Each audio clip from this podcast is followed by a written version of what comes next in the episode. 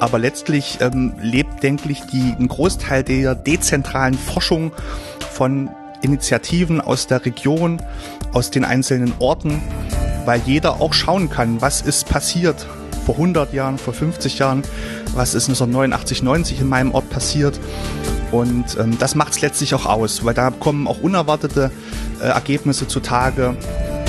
Und deswegen sind solche Initiativen wie auch der Dresdner Geschichtsverein, die sich speziell mit Stadtgeschichte beschäftigen und dann auch aus der Vergangenheit die Zukunft in den Blick nehmen, äh, ganz, ganz wichtig.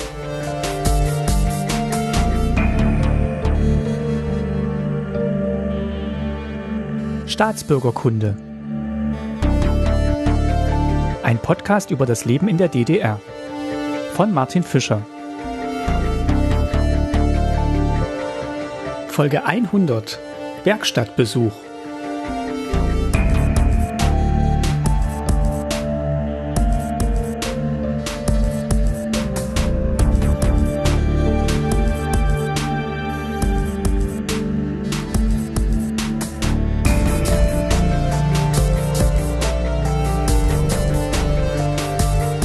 Willkommen zur neuen, zur hundertsten Folge von Staatsbürgerkunde. Schön, dass ihr zuhört und auch, dass ihr dem Podcast schon so lange gerne zuhört. Keine Sorge, das ist nicht die letzte Folge, eher eine zum kurz innehalten. Als 2012 die erste Folge online ging, erschien mir die 100 weit weg. Je mehr Themen ich aber recherchiert und je mehr Gespräche ich geführt habe, desto mehr wurde mir klar, wie relevant die Auseinandersetzung mit der DDR für uns heute immer noch ist und wie lebendig Geschichte durch die Berichte von Zeitzeuginnen wird. In dieser Folge jedoch gönne ich Ihnen eine Pause und habe zwei Menschen eingeladen, mit denen ich von einer etwas höheren Warte auf die Arbeit der Geschichtsaufarbeitung blicken möchte. Oder besser gesagt, von weiter unten. Geschichte von unten ist das, was ich mit diesem Format versuche. Und ich bin nicht allein unterwegs auf diesem Feld. Zu Gast sind Daniel Börner von der Geschichtswerkstatt Jena, den ihr vielleicht schon kennt, und Dr. Caroline Förster vom Dresdner Geschichtsverein. Mit ihnen möchte ich darüber sprechen, wie Geschichtsarbeit auf lokaler Ebene abläuft wo die Herausforderungen und wo die Glücksmomente liegen. Macht es euch bequem und freut euch auf eine etwas andere Folge Staatsbürgerkunde. Als kleines Resümee nach den ersten 99 Folgen. Los geht's mit Daniel Börner, den ich in Jena erreicht habe. Hallo Martin. Du feierst auch oder ihr feiert auch ein Jubiläum, wenn ihr euch erinnert. Daniel war schon mal zu Gast und zwar in Folge 76 da haben wir die Zeitschrift Gerbergasse 18 vorgestellt, beziehungsweise die Geschichtswerkstatt Jena, wo Daniel weiterhin arbeitet und mit mit aufs hundertste Heft zuarbeitet aktuell noch. Und wir haben gedacht, wir nehmen das zum Anlass, unser Doppeljubiläum, um ein bisschen zu sprechen über seine Arbeit, über auch ein bisschen zurückzugucken und auch einen großen Schwerpunkt nochmal zu setzen äh, über das Thema Geschichte von unten, was wir beide so ein bisschen beackern. Darüber wollen wir sprechen und ich freue mich, dass Daniel da ist. Hallo Daniel. Hallo, vielen Dank für die erneute Einladung und ähm, ich kann es vielleicht verraten, also du, deine Reichweite hat sich weiter erhöht. Wir haben öfters, wenn wir eine Rückmeldung bekommen, Bestellungen bekommen, ähm, dann den Hinweis, dass viele durch deinen Podcast, durch die Folge mit uns äh, auf unsere Zeitschrift aufmerksam geworden sind und das ist natürlich ein schönes Zeichen. Vielen Dank. Das wusste ich jetzt noch gar nicht. Das ist jetzt auch für mich neu. Das erfahre ich jetzt im Podcast tatsächlich auch gerade erst. Also das freut mich sehr. Ich äh, versuche immer darauf hinzuweisen und es ist für mich auch eine gute Quelle, um ähm, Themen zu entdecken, um Gäste zu entdecken. Und wir sehen uns ja auch so regelmäßig. Also äh, hauptsächlich auf der Geschichtsmesse in Suhl, die dieses Jahr und letztes Jahr leider nicht stattgefunden hat.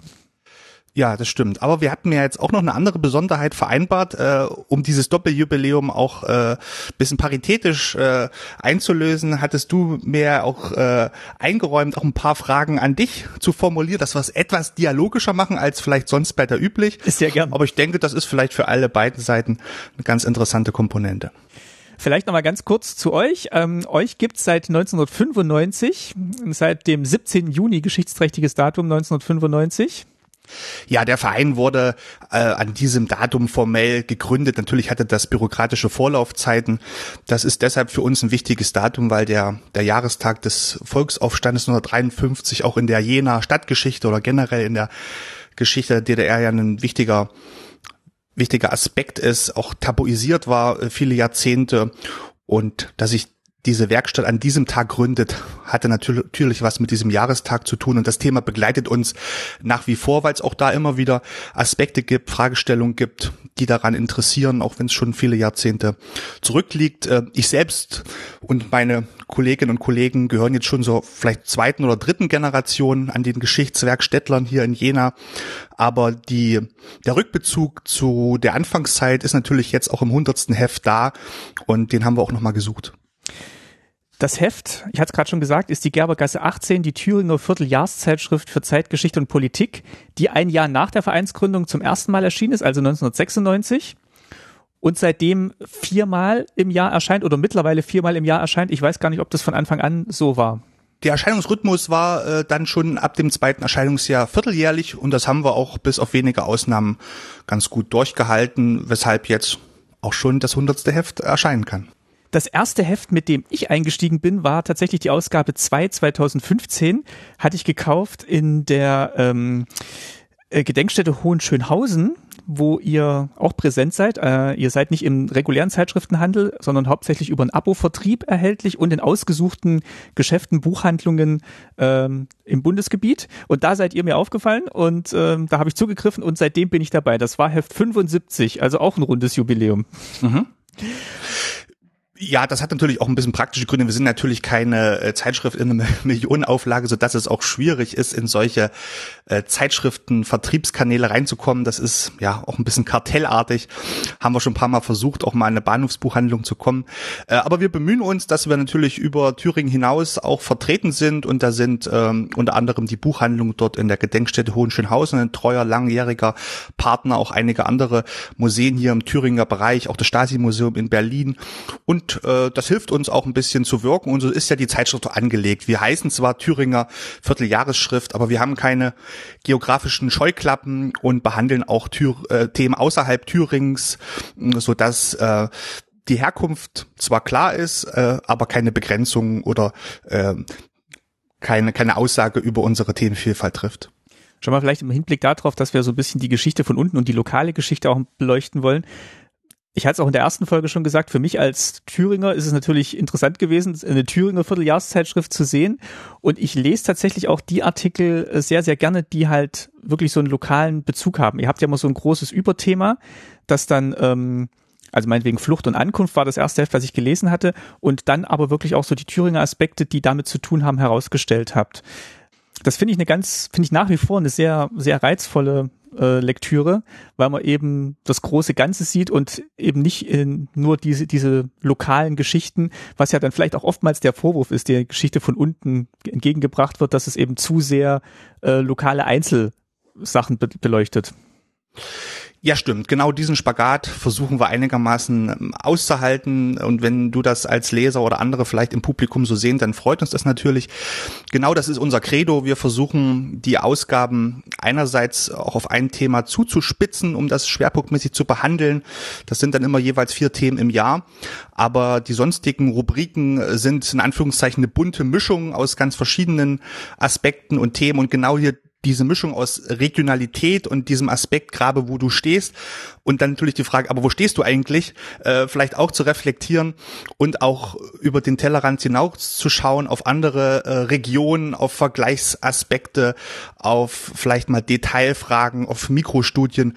Das ist natürlich spannend, aber das wird eben nicht funktionieren und das ist gleichzeitig auch äh, bisschen der Dank, den ich auch in, in der hundertsten Ausgabe ausdrücken will, an diejenigen, die natürlich da mitgewirkt haben. Denn ohne äh, Autorinnen und Autoren, an Unterstützerinnen, die das Heft natürlich lesen, die Rückmeldung geben, äh, die uns auch Hinweise geben. Durch Vermittlungsarbeit, durch Netzwerkarbeit kommt ja erst die Vielfalt zustande. Das äh, sind ja nicht wir allein, die uns die Artikel ausdecken, sondern das ist eine Zusammenarbeit, die dann im besten Fall fruchtbar gelingt, ähm, wenn das Heft fertig wird.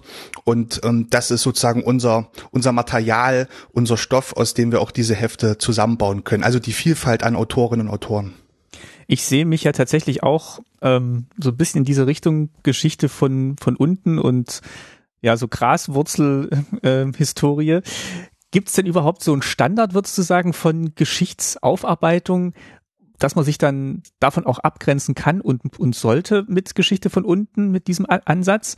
Oder ähm, siehst du das eigentlich als, als Teil davon? Also der ursprüngliche Impuls oder Impetus war ja auch ein Stück weit eine Kritik an der akademischen, universitären Geschichtsschreibung, an deren etablierten Narrativen und auch Formaten und ein Stück weit natürlich auch an deren Standesdünkel zu sagen, wir sind die Historiker und ihr seid die Barfußhistoriker. Das war ja lange so ein, so ein Etikett, was man natürlich auch ein bisschen selbstironisch anwenden kann und umwandeln kann. Und diese Diskussion, die du jetzt beschreibst, äh, habe ich gerade auch noch mal ein bisschen nachgelesen in Vorbereitung auf das Heft. Die tobte vor allem so Anfang Mitte der 80er Jahre, mhm. wo die die Geschichtswerkstätten sprießen äh, und aufblühten in, in der alten Bundesrepublik, aber auch in Berlin, Westberlin. Und da gab es schon eine heftige Auseinandersetzung, gibt auch so einen bekannten Spiegelartikel von 83 und immer wieder äh, ja Kommentare, Sticheleien, Kommentare der Fachhistoriker gegen diese Hobbyforscher, gegen diese Geschichtsamateure.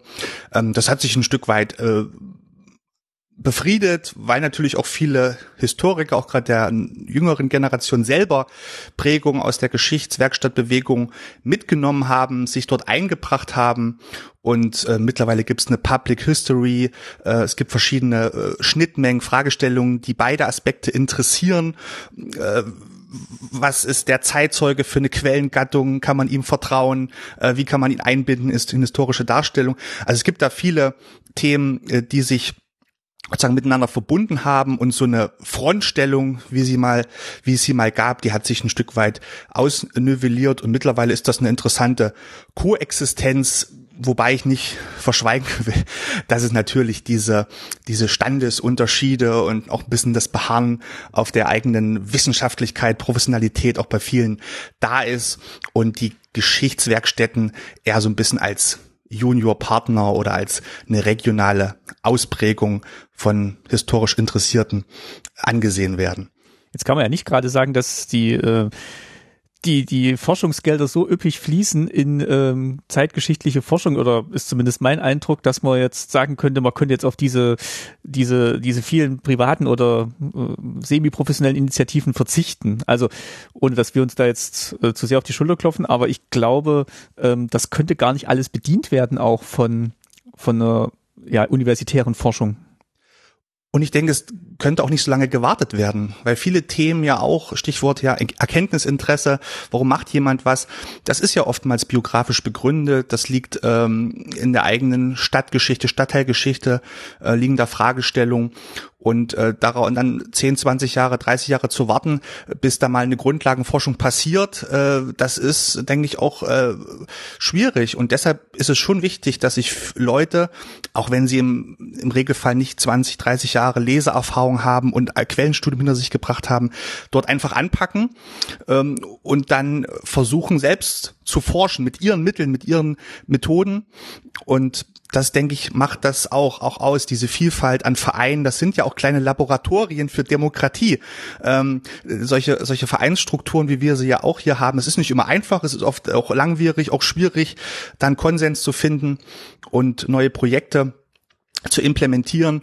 Aber letztlich ähm, lebt, denke ich, die, ein Großteil der dezentralen Forschung von Initiativen aus der Region, aus den einzelnen Orten weil jeder auch schauen kann, was ist passiert vor 100 Jahren, vor 50 Jahren, was ist 1989, 90 in meinem Ort passiert.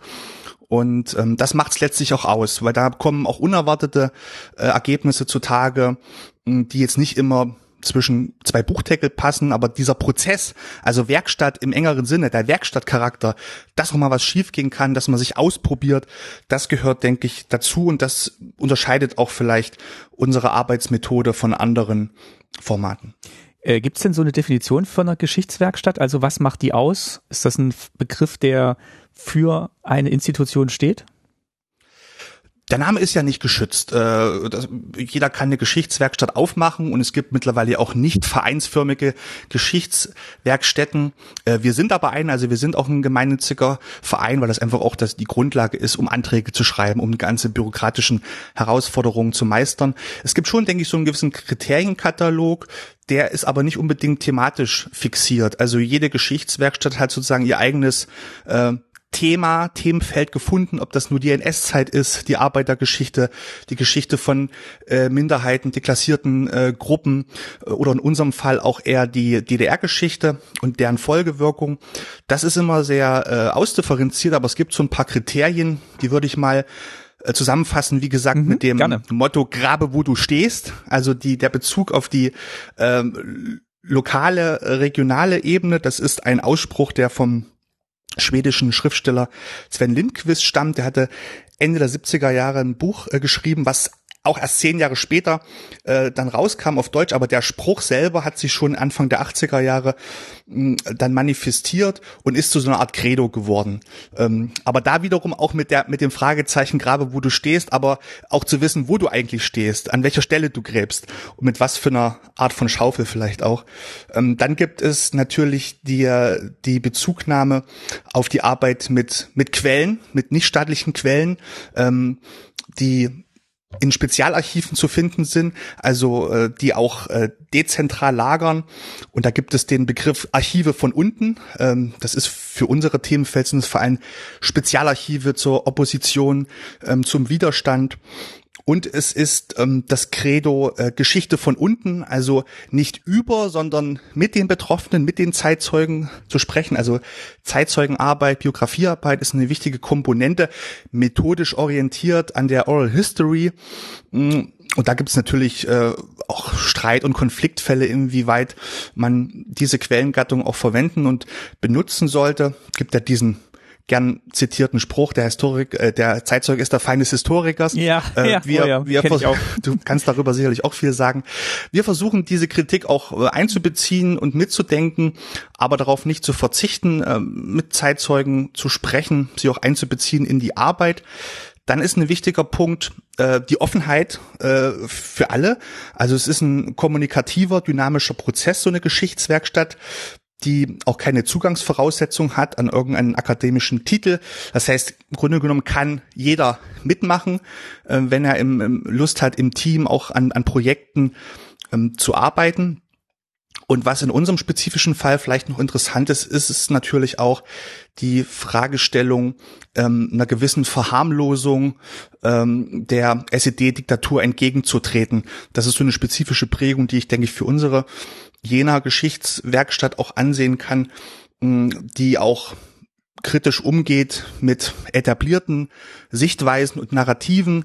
Und da ist ein gewisser Zweifel, ein gesunder Zweifel auch angebracht, ähm, der sich so in der Überschrift kritische Geschichtsschreibung vielleicht ausdrücken lässt.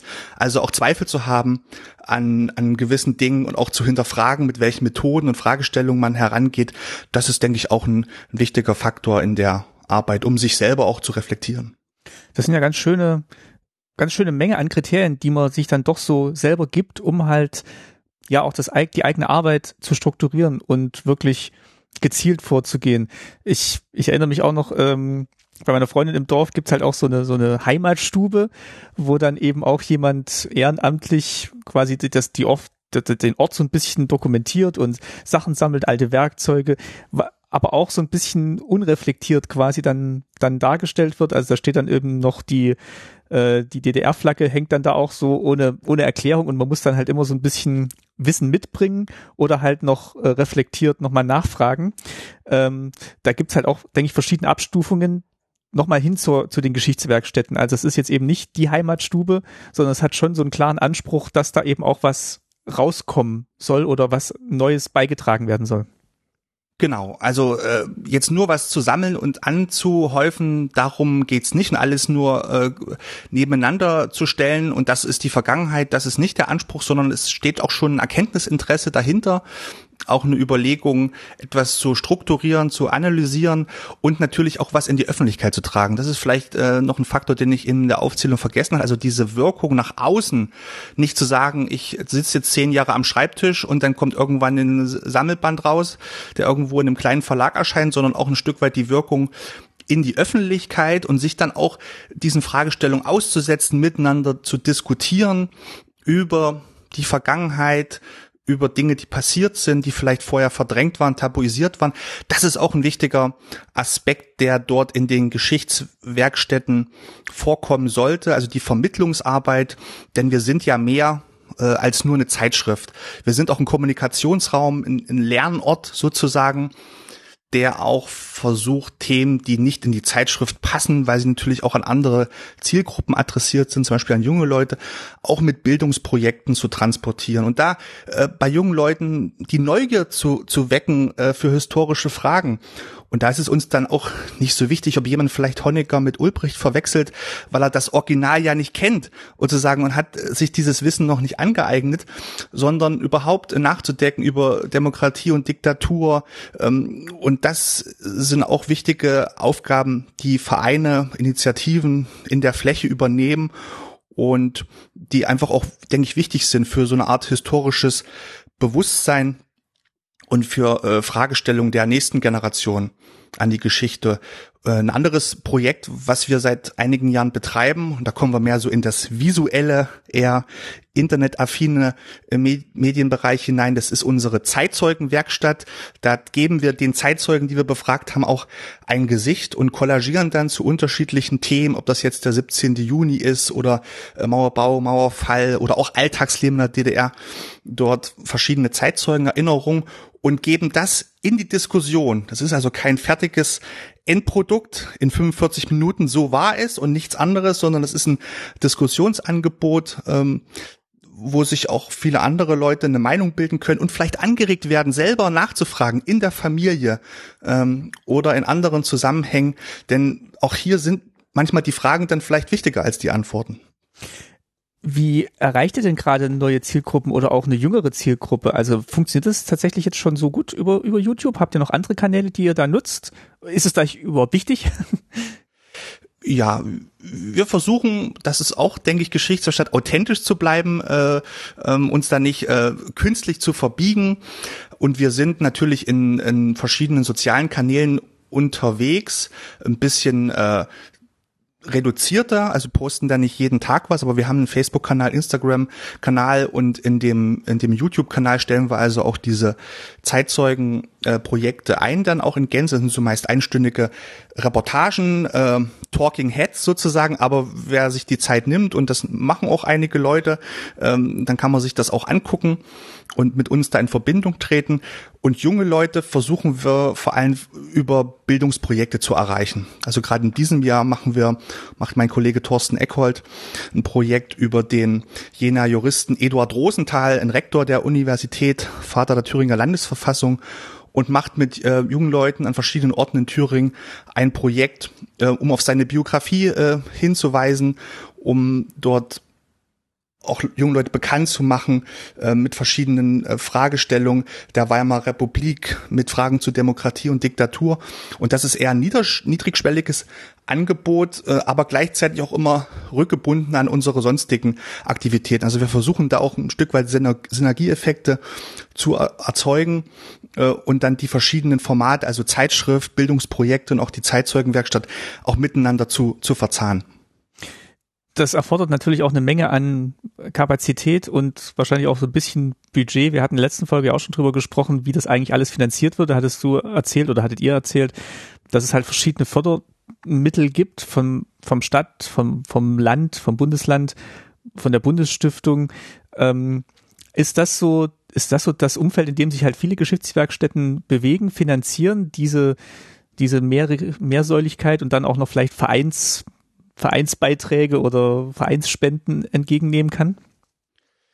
Tja, letztlich hast du recht. Es hängt dann oftmals an der, an, an dem Faktor Geld, weil eine gewisse Professionalisierung, und das ist ja ein impliziter Vorwurf auch der Fachhistoriker ja. gewesen, da, da forscht einfach jemand da äh, vor sich hin auf so einer Hobby-Ebene. Äh, das ist natürlich dann der Knackpunkt. Man kann, denke ich, nur wirklich äh, Arbeitsergebnisse vorlegen, fundierte, ähm, wenn da, da, da dazu auch irgendwie die finanzielle Grundlage da ist. Nur durch ehrenamtliches Engagement und Idealismus und Selbstausbeutung äh, kommt man weit, aber es kann nicht über Jahre und Jahrzehnte tragen. Von daher sind wir auch mit einem ausbalancierten Fördermix ähm, aus dem Land Thüringen, der Stadt Jena, Druckkostenzuschüsse von der Bundesstiftung Aufarbeitung und dem Thüringer Landesbeauftragten da äh, schon gut bedient und sind dafür dankbar. Aber generell sind die Geschichtswerkstätten natürlich in aller Regel prekär finanziert, äh, tragen sich über äh, ehrenamtliches Engagement und ähm, das ist natürlich immer so ein, ein Kreislaufargument. Auf der einen Seite äh, ist man ein Verein und kann will keinen Gewinn machen. Auf der anderen Seite kriegt man dann die Retourkutsche. Naja, wenn ihr nicht nachhaltig und innovativ und inklusiv und äh, mit einer bundesweiten Reichweite arbeitet, seid ihr auch nicht förderfähig, so, so dass man dort ähm, immer an so einem Punkt ist, der der schwierig auszuhandeln ist, denn ähm, letztlich braucht es auch Leute, die davon der Arbeit, die sie machen, ein Stück weit leben können. Und das generelle Problem ist, dass es viele interessante Ausschreibungen gibt, aber in der Regel eben für Modellprojekte, äh, die mhm. innovativ sein sollen natürlich. Und wenn sie das waren und äh, zu, zu Zeitzeugen, so Kooperationspartnern Vertrauen aufgebaut haben, dann ist die Modellphase zu Ende. Dann muss man schon wieder im Hamsterrad treten, um das nächste Projekt zu akquirieren. Und wenn das nicht klappt, dann ist erstmal der Modellprojekt abgebrochen und dann sind wieder die Kontakte weg. Das heißt, es gibt für viele Vereine so eine kontinuierliche ähm, Arbeitsgrundlage nicht und man weiß oft im Dezember nicht, ob es im Januar weitergeht, ob der Förderbescheid kommt, ob das alles so klappt. Und das ist natürlich keine ideale Arbeitssituation, um auch diese ganzen Herausforderungen äh, zu meistern äh, und um ja innovativ zu bleiben. Seit wir das letzte Mal gesprochen haben, hattet ihr ja auch zwei Crowdfundings gestartet für Sonderhefte in dem Fall. Und die waren relativ schnell voll, war mein Eindruck. Also da war jetzt nie die Gefahr, dass die nicht zustande kommen. Hat euch das überrascht? Hat euch das nochmal so zum Überlegen gebracht, ob das vielleicht auch ein Modell sein könnte, um halt so eine Kontinuität sicherzustellen, dass man sich halt von den Leserinnen und Lesern oder den, den, Bege den, den Kennern der, der Geschichtswerkstatt Jena äh, fördern lässt? Ja, das stimmt. Wir hatten da zwei erfolgreiche Projekte. Einmal ein Sonderheft zum Matthias Domaschk und jetzt auch aktuell. Das hatte den Hintergrund, dass wir das Heft in einem erweiterten Umfang rausbringen wollen, was jetzt auch glückt durch diese den schönen Freundschaftsbeweis der Crowd. Ich glaube, so eine Crowd-Variante ähm, lebt auch ein bisschen von ähm, diesem singulären Effekt, dass man um etwas bittet, etwas Besonderes bittet. Ähm, als ein dauerhaftes Modell äh, kann ich es mir nicht vorstellen. Ich glaube, da sind sozusagen ist so die Bereitschaft jetzt dauerhaft äh, ähm, quartalsweise oder jahresweise was was zu spenden ähm, überschaubar. Und das ist vielleicht auch so ein Ost-West-Unterschied. Wir sind ja eben in Thüringen oder in den sogenannten neuen Bundesländern eben nicht so ausgestattet, dass hier viele Unternehmen sitzen oder viele äh, Stiftungen sitzen, die man eben auch nochmal anfragen könnte, wo, wo, wo vielleicht in, in anderen Regionen ähm, doch Projekte anders möglich wären, weil auch das Kapital äh, da ist, um sowas mal ähm, quer zu finanzieren und so, sozusagen sind wir auch ein Stück weit immer wieder auf dieselben äh, dankbarerweise. Das tun sie, aber es sind natürlich immer nur eine begrenzte Anzahl an äh, Kooperationspartnern da. Und das ist so eine strukturelle Schwachstelle, was es schwer macht, Projekte über andere Kanäle zu finanzieren als die klassischen äh, großen mhm. äh, Projekte über Stiftungen, über staatliche Förderprojekte, Sonderprojekte. Und die Crowd ist da mal eine spannende Abwechslung, weil man natürlich auch Aufmerksamkeit auf sich ziehen kann. Aber das sind eher äh, kleinere äh, Lichtblicke, aber auf die auf die lange äh, auf die lange Strecke denke ich, ist das in Deutschland äh, kein kein Modell, wo man wo man wirklich in Größenordnung äh, Summen einnehmen kann oder akquirieren kann. Da da bin ich immer noch nicht so ganz entschieden, ob das so ist. Also ich glaube, gerade so bei diesem Geschichte von unten und ähm, die, die Macht der vielen, ich glaube, da ist schon noch Potenzial. Ich weiß auch noch aktuell nicht, wie, wie groß das ist und wie man das, wie man das hebt. Also Staatsbürgerkunde finanziert sich ja auch so zum Teil ein bisschen durch ähm, Hörerinnenunterstützung. Also an der Stelle auch nochmal vielen Dank an alle, die jetzt zuhören und da auch schon unterstützt haben. Und ähm, ich finde den Gedanken eigentlich sehr schön, dass ich halt sowas auch tragen kann durch die ja, die entweder lokal vor Ort sind oder die dann eben auch im Erweiterten vor Ort im Internet da ein Interesse dran finden. Wie gesagt, ich kann nicht sagen, wie, wie, wie gut das, wie gut das trägt, aber die, die Forschungs- oder die, die Mittel, die halt abgerufen werden, die sind halt oft, wie du schon sagst, an bestimmte Bedingungen geknüpft. Die sind selten auf eine Dauerhaftigkeit ausgelegt. Und das ist, glaube ich, ein Aspekt, den ja so, so ein, so eine dauerhafte äh, so ein dauerhaftes Funding von denjenigen, die aktiv davon profitieren, indem sie halt das Medium nutzen, ähm, schon sichergestellt werden könnte. Also wäre zumindest mein, mein Wunsch, dass sowas klappen kann. Vielleicht da noch ein, ein Einwurf oder eine Überlegung, vielleicht äh, hat es auch was zu tun mit ähm, ja, dem eigenen, der eigenen Ambition oder weshalb man angetreten ist. Äh, vielleicht äh, sind ja Leute, die sich eher so mit so einer inhaltlich identifizieren, dazu würde ich mich jetzt auch zählen, auch vielleicht nicht in, in, in jedem Maße äh, so bereit, immer als Bittsteller aufzutreten mhm. und immer wieder die Werbetrommel zu rühren und könnt ihr mal und wir sind toll und gebt uns doch noch was. Und äh, das ist natürlich auch ähm, ja, in einem Verein gibt es Leute, die sind mehr die, die, die inhaltlichen Arbeiter, manche sind organisatorisch gut, manche haben da ein Händchen für andere Medienformate. Das heißt, das muss ich dann, muss ich dann finden und ähm, dass vielleicht gerade historisch interessierte ähm, ja, Personen da nicht immer so den, den Zug haben, sich ständig verkaufen zu wollen und zu müssen. Das ist vielleicht ein Aspekt, der hier auch, wo eine Korrelation da ist könnt ja mal euren Facebook-Account ausleihen und irgendeine Schule, mit der ihr kooperiert, so ein Takeover machen. Ähm, ich ich glaube, dass, dass halt auch diese Lokalität auch wirklich für so eine nachwachsende Generation sehr interessant äh, ist, weil sie eben einen direkten Bezug dazu haben. Ich ich erzähle immer gerne die Geschichte von meiner ersten Geschichtsstunde, die ich hatte, wo halt der Geschichtslehrer gesagt hat, so, erste Geschichtsstunde, lasst mal alles hier, wir gehen mal, wir gehen mal raus, gehen mal 300 Meter hinter, hinter die Kirche gibt's so einen kleinen Park und da hat er uns quasi die Gedenktafel gezeigt von allen, die halt äh, ähm, ja im, im Krieg gestorben sind und hat uns dann in der Kirche auch noch so die Schießscharten gezeigt und da eben auch so einen lokalen Bezug hergestellt, dass eben ähm, sowas wie ein Weltkrieg halt bis in das kleinste Dorf hineinreicht. Und das war schon, schon eindrücklich. Und ich glaube, das ist auch so das, wo man so eine nachfolgende Generation begeistern kann, indem man erstmal den lokalen Bezug oder den persönlichen Bezug herstellt zu dem, was so als Weltgeschichte gilt. Ja, das ist auf jeden Fall ein Ansatz, den man irgendwie machen sollte. Ähm, aber die muss eben auch jemand machen können. Ne? Ja. Das kann man nicht am Nachmittag machen, sondern äh, muss dann eben auch Kapazitäten haben, so ein Projekt in Ferien oder irgendwie mit gepaarten vielleicht mit einem Schulprojekt, Schulpartner durchzuführen. Genau das meine ich eben. Das kann man jetzt nicht nur mal so äh, einmalig nee. machen, sondern es braucht eine gewisse Routine und gerade die Zusammenarbeit mit Schulen ist immer gebunden auch an einzelne äh, Lehrer, die immer wieder aktiv sind und ihre ihre Schüler dazu zu Sonderprojekten motivieren. Und diese Konstanz, das meine ich damit, die, die braucht es eben und das, das kann man nicht mal äh, irgendwie, ähm, ja, wie gesagt, äh, mal reinquetschen oder mal irgendwie als Sonderprojekt machen, sondern das braucht eine stab stabile Zusammenarbeit und die ist letztlich geknüpft ähm, an irgendeine Art von finanziellen Basis. Kann aber, man ausdrücken, wie man will. Aber das Beispiel fand ich jetzt auch nochmal interessant. Also es gibt ja eben auch so von der von der universitären Forschung und dann eben auch von den Bundesministerium für Bildung gibt es eben auch aus meiner Sicht wenig Projekte, die eben sagen, okay, jetzt kommt mal der, der, der, der Forscher und äh, da, da gibt es halt im Jahr gibt's die eine Forschungswoche, sondern das hängt dann immer halt an den Lehrern und an den lokalen ähm, Institutionen, die halt da kooperieren. Äh, wenn die Bock haben, dann passiert sowas. Aber es gibt jetzt nicht so eine, so eine Institution, die das flächendeckend für alle Schulen macht.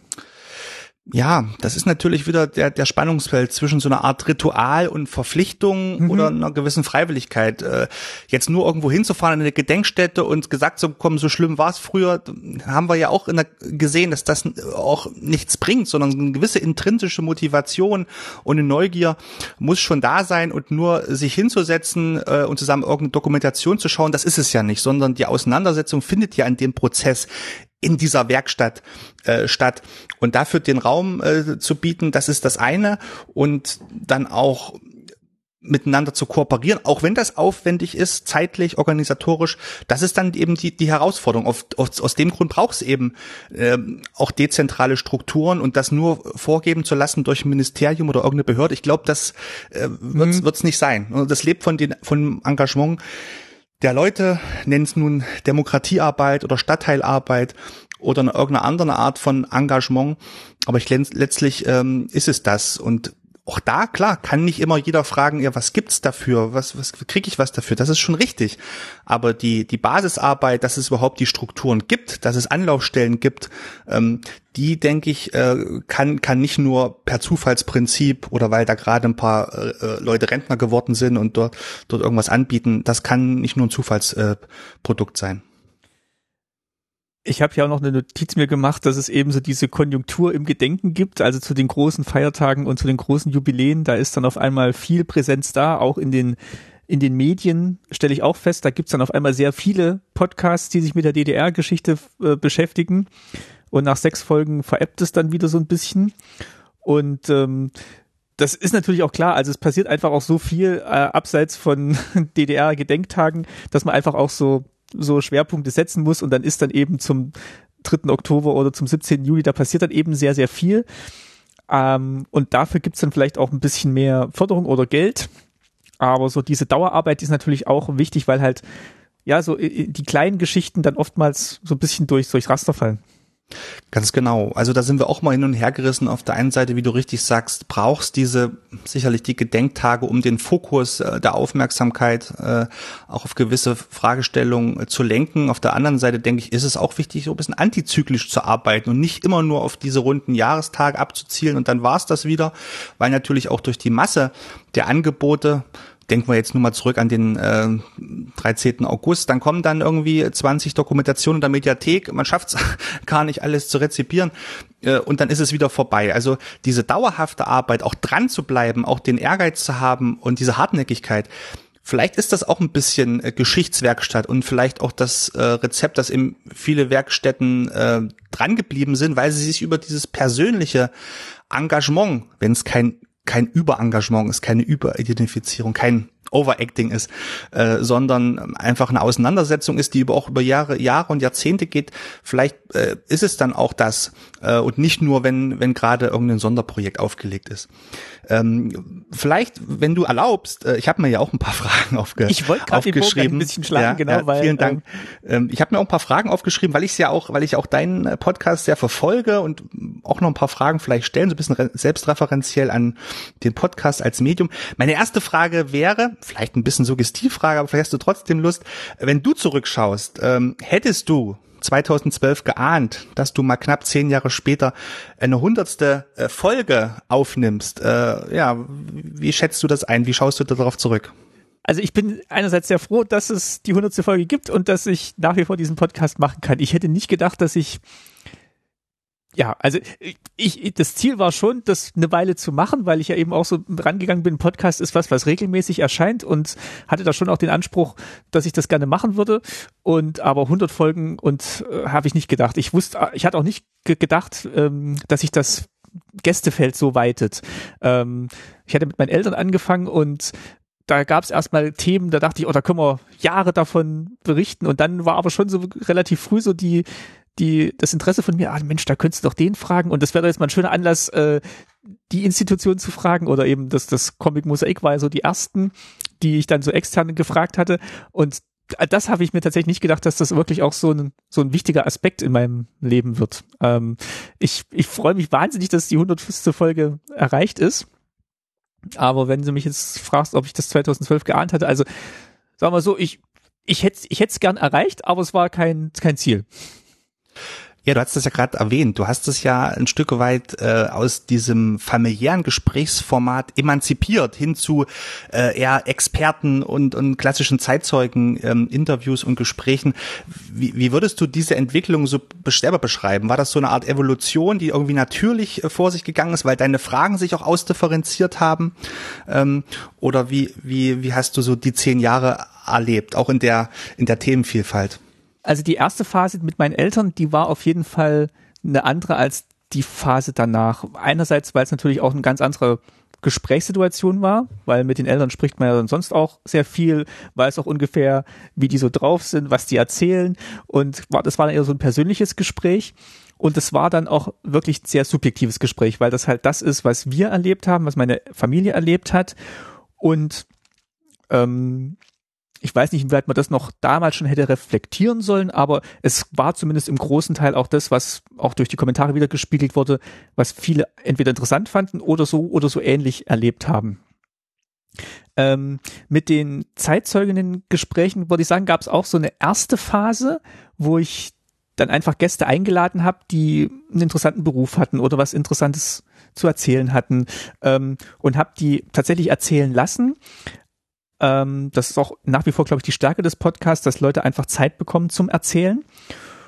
Und ich habe dann aber gemerkt, ähm, weil es dann auch so zwei, drei Folgen gab, mit denen ich dann rückblickend auch nicht so ganz zufrieden war, dass man das noch irgendwie einordnen muss. Entweder, dass ich eine stärkere Haltung auch im Podcast noch ähm, rüberbringen muss und dass ich das eben auch durch diese Experten, die ich dann vielleicht so im zweiten Teil des Podcasts jetzt immer ähm, auch nochmal so einen größeren Blick drauf werfen lässt. Das ist auch das, worüber wir am Anfang gesprochen haben, dass so dieser Zwiespalt, den versuche ich eigentlich so ein bisschen aufzulösen zwischen ähm, dieser äh, Geschichte von unten Geschichte, wo die Zeitzeuginnen erzählen und dieser ähm, äh, Forschungsseite, die das Ganze nochmal einordnet. Das versuche ich eigentlich zu verbinden, dass man dann eben nicht nur die subjektive Sicht vom Zeitzeugen oder der Zeitzeugin hat, sondern auch nochmal eine Einordnung vom Experten. Und das würde ich sagen, waren so die drei Phasen. Also von diesen persönlichen Gesprächen, Zeitzeugen, Anführungszeichen, unreflektiert und jetzt mehr zu einer Reflexion und vielleicht auch zu einer Bedeutung, was das, was das ausmacht für ein Heute. Mhm. Und was würdest du sagen, Stichwort Podcast als Medium? Ähm, ja, ist mir aufgefallen, jetzt natürlich durch die Corona-Situation, dass die gerade historisch orientierten Podcasts ja aus dem äh, ja richtig angewachsen sind äh, zu einer großen, fast unüberschaubaren Zahl. Ähm, würdest du sagen, so ein Podcast-Format ist auch ein Stück weit ein neues Leitmedium geworden, um geschichtliche Themen zu transportieren? Du kamst ja weit vor dem Trend, aber bist jetzt äh, immer noch dabei. Ähm, wie, wie schätzt du das ein? Also ich glaube, dieses persönliche Erzählen, das ist eine Stärke, die halt über das Medium Audio sehr stark ähm, transportiert werden kann. Also allein schon einen Dialekt oder wenn jemand eine Pause macht beim Erzählen oder äh, auch gedanklich ein bisschen springt ähm, oder auch wirklich manchmal emotional wird, sowohl freudig als auch ähm, traurig wird. Das ist was, was das Medium Audio sehr gut transportiert und das muss man auch sorgfältig einsetzen und reflektieren, dass man das eben jetzt nicht ausnutzt und so auf die Tränendrüse drückt und halt jetzt wirklich so die großen Emotionen erzeugen will, sondern gucken, dass es was ist, was passieren kann, aber was trotzdem halt eine Stärke ist, wenn, wenn Menschen halt persönlich erzählen aus ihrer Erfahrung und man merkt, das ist jetzt vielleicht auch gerade zwei Wochen her, wo der ins Mikrofon gesprochen hat, dann ist das was anderes, als wenn ich einen Text lese von, ähm, von der Quelle, ähm, und ich gar nicht, gar nicht Bezug habe, wer, wer ist das, wer erzählt da. Und das ist, glaube ich, eine Stärke, die das Medium Podcast leisten kann.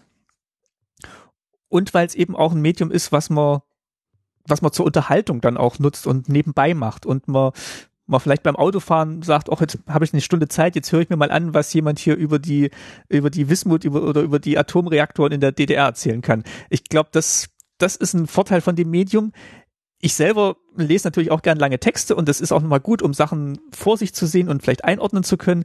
Aber eine Geschichte erzählt zu bekommen, das ist eigentlich die Stärke des Mediums Podcast und das passt eigentlich auch zu Geschichte, dass man halt erzählt, was war. Und das ist natürlich auch immer ein bisschen subjektiv und jeder erinnert es ein bisschen anders.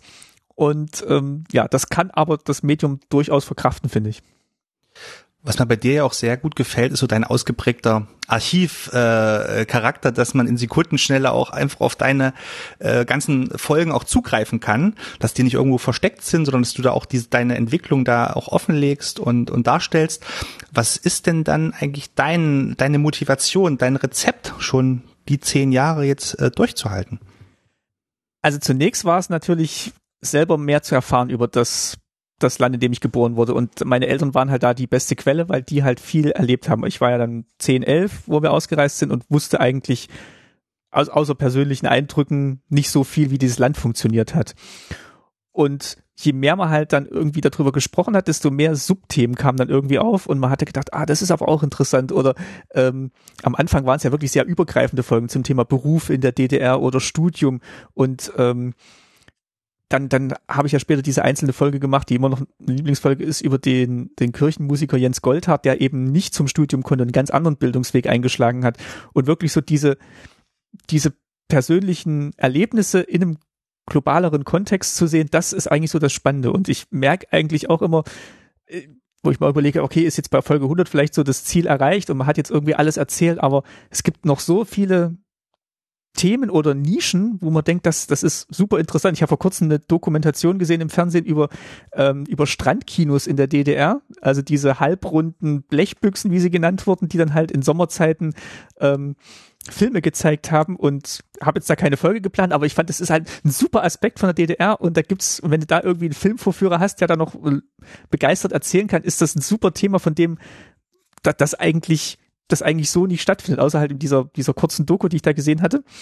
Und das ist eigentlich so der Anspruch. Also wirklich so die, die Details, die Kleinigkeiten, die, die skurrilen Geschichten, vielleicht auch die persönlichen Geschichten noch zu entdecken, das, das macht gerade am meisten Spaß am Format.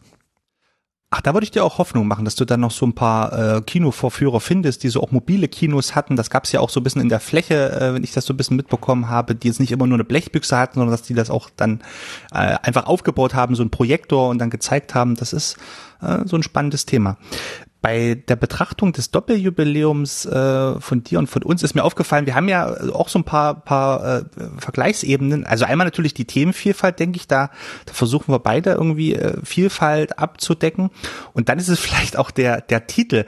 Wir haben ja mit der, mit der Zeitschrift Gerbergast immer so ein bisschen das äh, Problem, dass das so ein bisschen so ein spröder Name ist. Dieser äh, Straßenname damals äh, Sitz der Geheimpolizei, der Stasi in, in Jena. Und dann der Ort selber Geschichte zu schreiben äh, als Geschichtswerk Kunstwerkstatt.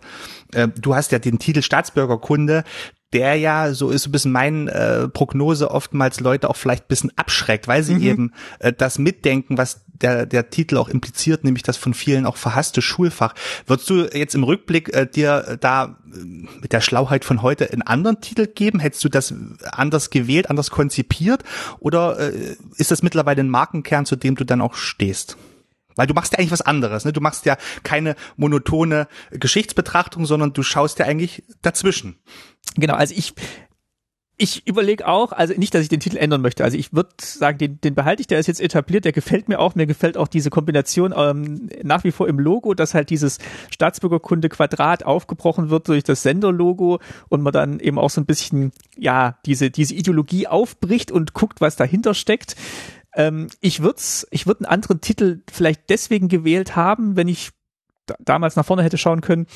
Nicht, weil es erstmal Fragezeichen aufwirkt bei den Gästen, die vielleicht noch das Fach Staatsbürgerkunde kennen, sondern weil es in den sozialen Medien äh, mittlerweile in einem anderen Kontext benutzt wird. Und zwar als, als Angriff auf Leute, die ähm, auf Missstände hinweisen und sagt, das ist ja wie Staatsbürgerkunde in der DDR. Und das ähm, in diese Kerbe möchte ich eigentlich nicht hauen und ich möchte eigentlich auch nicht bei dem Suchbegriff gefunden werden, wenn jemand ähm, wenn jemand äh, so drauf ist. Ähm, das wäre aber so der einzige Grund. Ich finde diese diese Idee, dass man halt dass man halt eine Kunde gibt über diesen Staat, den es nicht mehr gibt, mit dem Fach, das das auch so hieß, finde ich nach wie vor ganz ganz reizvoll und dass es eben auch so aufgebrochen wird, indem man es halt jetzt auch stärker reflektiert. Also von daher würde ich diese, diese Marke gerne weiter benutzen und hoffe einfach, dass es auch ähm, in, den, in den sozialen Medien sich irgendwann beruhigt und da ähm, nicht mehr in dem Kontext verwendet wird. Mhm. Was mich in dem Zusammenhang noch interessieren würde, ähm, weil ich jetzt ja auch aus der redaktionellen Arbeit weiß, dass es oft sehr, sehr mühsam ist und sehr langwierig ist, auch Themen zu entwickeln. Wie, wie geht das bei dir? Wie ist der Prozess? Also von der ersten äh, Recherche bis dann zur fertig geschnittenen Folge. Was, was ist da so alles nötig und wie lange dauert das letztlich äh, bei dir?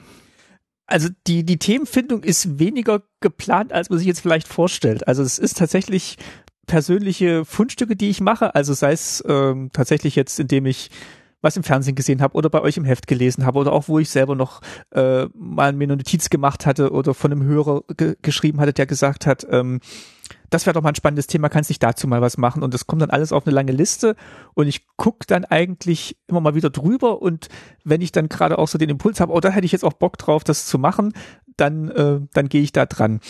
Ähm, ich es hat sich auch immer so ein bisschen ergeben, dass es vielleicht auch mit so Sachen, die gerade aktuell sind, äh, in der Debatte äh, dass man dann mal guckt, wie war das eigentlich in der DDR oder wie war das früher? Also dieses Umweltthema, das ich letztes Jahr, das ich letztes Jahr hatte mit ähm, mit der Zero Altstoffsammlung, das das und dann auch mit meiner Gästin noch toll drüber sprechen konnte, was Fridays for Future gerade bedeutet, das finde ich dann spannend. Also wenn man dann einerseits sagt, okay, das war damals und da kann man auch vielleicht so ein bisschen lächelnd drauf gucken, ohne in Nostalgie zu verfallen, aber gleichzeitig auch sagt, das ist eigentlich schon ein aktuelles Thema nach wie vor und was, was, wie weit sind wir denn gekommen in den, in den äh, 40 Jahren, seitdem es äh, die Zero-Altstoffsammlung vielleicht gab? Das ist schon, schon spannend. Und dann suche ich mir tatsächlich einen Gast, der dazu erzählen kann. Also bei den, äh, bei der Zero-Altstoffsammlung war es einfach eine Webrecherche, wo ich dann auf Doreen Brumme gestoßen bin und sie angeschrieben habe und sie hatte dann auch Lust. Und dann ist es meistens so, dass man ein Vorgespräch macht, wo man erstmal guckt, klappt es miteinander, kann, kann man irgendwie gut ein Gespräch führen und dann einen Termin ausmacht für das eigentliche Gespräch. Das war jetzt in den letzten zwei Jahren hauptsächlich ein Remote-Gespräch, so wie wir es jetzt auch machen, indem ich dann halt Technik dahin schicke und ähm, eine Anleitung dazu, wie die aufzubauen ist und dann wir übers Netz sprechen. Und in der Regel bereite ich dann halt schon ein paar Fragen vor, die der Gast dann vielleicht auch nochmal zu sehen bekommt oder nochmal sagt, darüber kann ich erzählen, darüber kann ich nicht erzählen. Dann gibt's die Aufnahme, dann schneide ich das. Das dauert vielleicht nochmal doppelt so lang, wie die Aufnahme selber gedauert hat. Und mittlerweile ist der Produktionsprozess auch ein bisschen länger, weil ich halt immer noch versuche, dieses Expertengespräch dazu zu machen oder noch einen zweiten Aspekt zu machen. Das macht die Folgen länger da kommen auch unterschiedliche Rückmeldungen. Also manchen ist es zu lang, andere sagen, oh, das ist super, da kann ich dann Stopp machen und dann höre ich da die ganze Woche eine Folge. Ich finde es nach wie vor wichtig, dass halt diese Zweiteilung existiert und ähm, es macht mir auch Spaß, macht aber natürlich auch die Produktionszeit ein bisschen länger. Also alle drei Wochen wie früher mit meinen Eltern, das geht halt nicht, A, weil die Gäste nicht immer sofort greifbar sind wie meine Eltern damals und ich jetzt einfach auch länger schneide. Genau, das ist so, das ist so eigentlich der Produktionsprozess und dadurch, dass ich mir jetzt auch ähm, ja ein bisschen Zeit dafür genommen habe, indem ich halt Erwerbsarbeitszeit äh, oder angestellte Erwerbsarbeitszeit reduziert habe und selbstständige Podcastzeit erhöht habe, hat man hoffentlich dieses Jahr auch gemerkt, dass der Output ein bisschen höher geworden ist und ich versuche oh ja. eigentlich schon so alle vier bis fünf Wochen jetzt so eine Folge rauszubringen. Vielleicht da gleich im Anschluss die Frage, hat es jetzt schon ein bisschen äh, angeteasert, aber äh, lass mich nochmal nachfragen, da es ist ja auch eine Sache, die uns beide beschäftigt. Also Menschen, Zeitzeuginnen, Zeitzeugen mhm. zum Sprechen zu bringen. Mein Eindruck ist, dass es in den letzten Jahren mit steigender Tendenz eher schwieriger geworden ist, ähm, Menschen für Projekte zu gewinnen, zu begeistern. Es gibt diese typische Klippe, ach, frag doch jemand anders, ich habe doch nichts Besonderes erlebt. Das ist, ist immer so ein bisschen die Ausweichbewegung, aber dass Leute auch Bedenken haben, äh, was mit ihrem Material passiert, Stichpunkt Datenschutz, äh, Archivierung und so weiter. Hast du den Eindruck, dass es in den zehn Jahren schwieriger geworden ist, gerade auch mit älteren Zeitzeugen zu sprechen, die jetzt nicht irgendein Produkt vorstellen, sondern einfach nur über ihr Leben erzählen? Oder ist es einfacher geworden? Was sind deine Erfahrungswerte? Also es ist schwieriger geworden, aber nicht aus dem Grund, den du gerade genannt hast, dass die sich Sorgen machen, was mit ihren Daten passiert oder ihrer ihre Aufzeichnung. Also ich informiere natürlich, was was damit passiert und ähm, wo das alles erscheint und dass sie natürlich auch nochmal drüber hören können ähm, und jetzt nicht vielleicht inhaltlich ähm, große Änderungen vornehmen können, aber schon nochmal sagen können, ah, ähm, da, da klang ich irgendwie komisch oder da, da habe ich mich verhaspelt, können wir da noch was machen? Ähm, nicht deswegen. Es ist tatsächlich so, dass klar, um halt jetzt ein Gespräch zu führen vor dem Mikrofon, muss man vielleicht auch so ein bisschen ein Sendungsbewusstsein haben. Und ich versuche eigentlich schon immer rauszufinden, ist das jetzt jemand, der jetzt vielleicht eine Mission hat und jetzt da einfach ein schönes Outlet gefunden hat mit dem Podcast, wo er dann einfach äh, nochmal seine Position vertreten kann oder ob der wirklich ein Interesse dran hat, ein Gespräch zu führen und vielleicht auch nochmal kritisch auf das zu schauen, über was er berichtet. Und deswegen meine ich auch gerade, ist es so wichtig, dass man vielleicht noch die eigene Haltung da nochmal wieder mit reinbringt oder das, den Experten, weil ähm, je weiter es fortschreitet, habe ich jetzt auch das Gefühl, ist die ist die Rechtfertigung der, des eigenen Lebens und die Verklärung der Vergangenheit wird die auch stärker, stelle ich fest. Also je, je, je, je älter man wird, desto mehr versucht man dann vielleicht auch so das, so eine gerade Geschichte zu erzählen von seinem Leben. Und das ist dann vielleicht in so, in so unkritischen Berufen wie ich war Bäcker in der DDR anders als, ähm, ja, ich hatte irgendwie ein Staatsamt inne. Also deswegen gibt's da vielleicht auch weniger Folgen in der, in der Richtung. Äh, es gibt zum Glück ja auch jüngere Menschen, die sich noch an die DDR erinnern, die aber dann, also muss man nur mal zurückrechnen, sind wir jetzt ja auch schon äh, im mittleren Alter, wenn man jetzt Leute spricht, die damals in der Schule waren, also so wie du und ich. Und das, das ist gerade eher die Schwierigkeit. Also ich werde jetzt niemanden mehr finden, der zum Mauerbau noch was erzählen kann. ähm, weil man natürlich ab einem gewissen Alter auch nicht mehr, ja, da fühlt man sich dann vielleicht auch unsicher vor so einem Mikrofon. Ähm, aber es ist jetzt weniger, dass die sich Sorgen machen, was passiert mit dem Material, als dass ich genauer hingucken muss, was ist der Grund, warum die jetzt erzählen wollen und was erzählen die und muss ich dann nochmal ein, eingreifen. Und was weißt du über deine, äh, deine Zuhörerschaft? Also, außer wenn jetzt jemand dir ein direkten, direktes Feedback gibt, äh, hast du da so eine Evaluation? Also Altersstruktur und gibt es da irgendwelche Verteilungen oder Schwerpunkte, wo du sagst, da habe ich besonders viele Rückmeldungen oder da ist ein ausgeprägtes Interesse von, einem, von einer bestimmten Zielgruppe? Also ich würde sagen, es sind schon eher ältere Hörer, aber jetzt nicht alte Hörer. Also ich würde sagen auch so, so, so ein mittleres Alter, Leute, die irgendwie ähm, ja geschichtsinteressiert sind, ähm, die vielleicht auch schon lange Hörer und Hörerinnen sind. Ähm, die Rückmeldung, die ich von jüngeren Hörern kriege, ist oftmals, warum bist du nicht auf Spotify? Das ist wirklich ein Grund, wo, wo ich lange und immer noch nicht abschließend zu einer Meinung habe, weil Spotify sich halt wenn auch nur indirekt das Recht rausnimmt, dass sie halt selber das Ganze bei sich nochmal ablegen und gegebenenfalls Werbung davor schalten können. Und ich habe halt nicht so die Kontrolle über das Automaterial. Aber in den, in den Jugendworkshops, die ich auch gebe, ist halt immer auch die Frage, ähm, wo findet man denn deinen Podcast auf Spotify? Und dann muss ich sagen, der ist da nicht.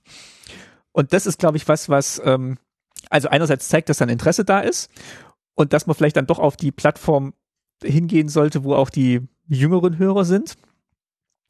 Aber ich würde trotzdem davon ausgehen, dass es eigentlich eine sehr äh, stetige ähm, und konsistente Hörerschaft ist durch, durch alle Altersgruppen hinweg.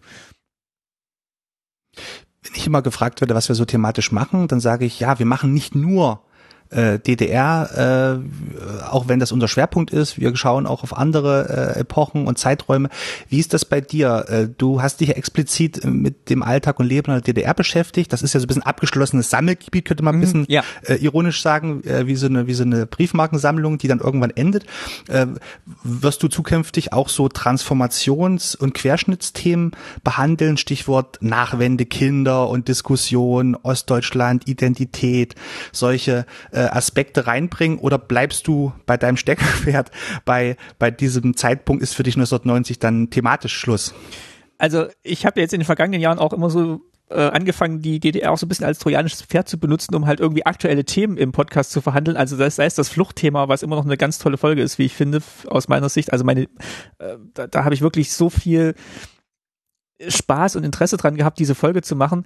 Und da konnte ich dann eben auch die äh, einen Gesprächspartner finden, der aus Syrien geflüchtet ist und gleichzeitig ähm, die zwei, die zwei Herren interviewen, die halt durch den Tunnel geflohen sind. Und das, das ist eigentlich so das Spannende gerade, dass man eben so zum aktuelle Themen, was ich auch gerade schon angedeutet hatte, aktuelle Themen am Aufhänger DDR verhandeln kann.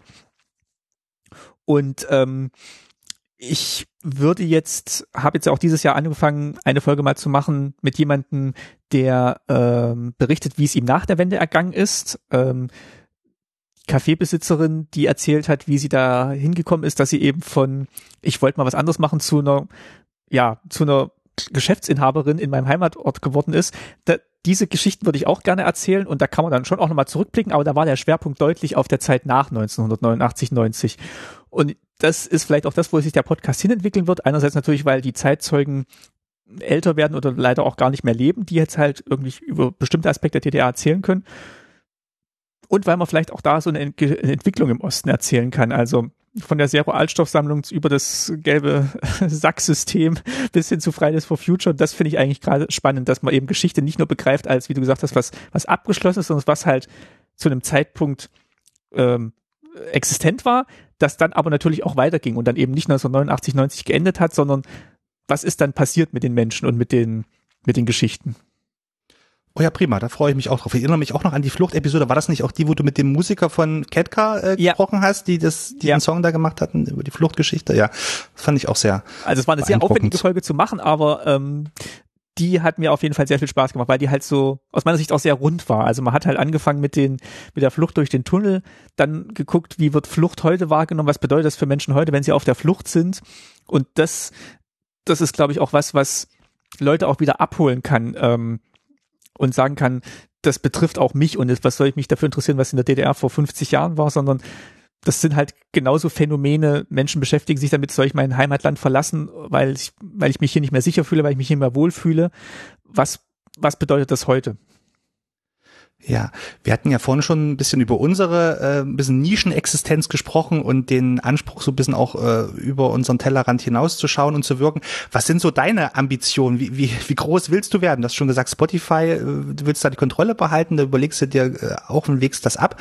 Aber äh, ja, äh, wird die Takt, äh, der Textschlag irgendwann größer, also noch mehr Output oder ist das jetzt für dich so das Optimum äh, äh, mit dieser äh, Existenz, so äh, das Halbberuf beruflich zu machen?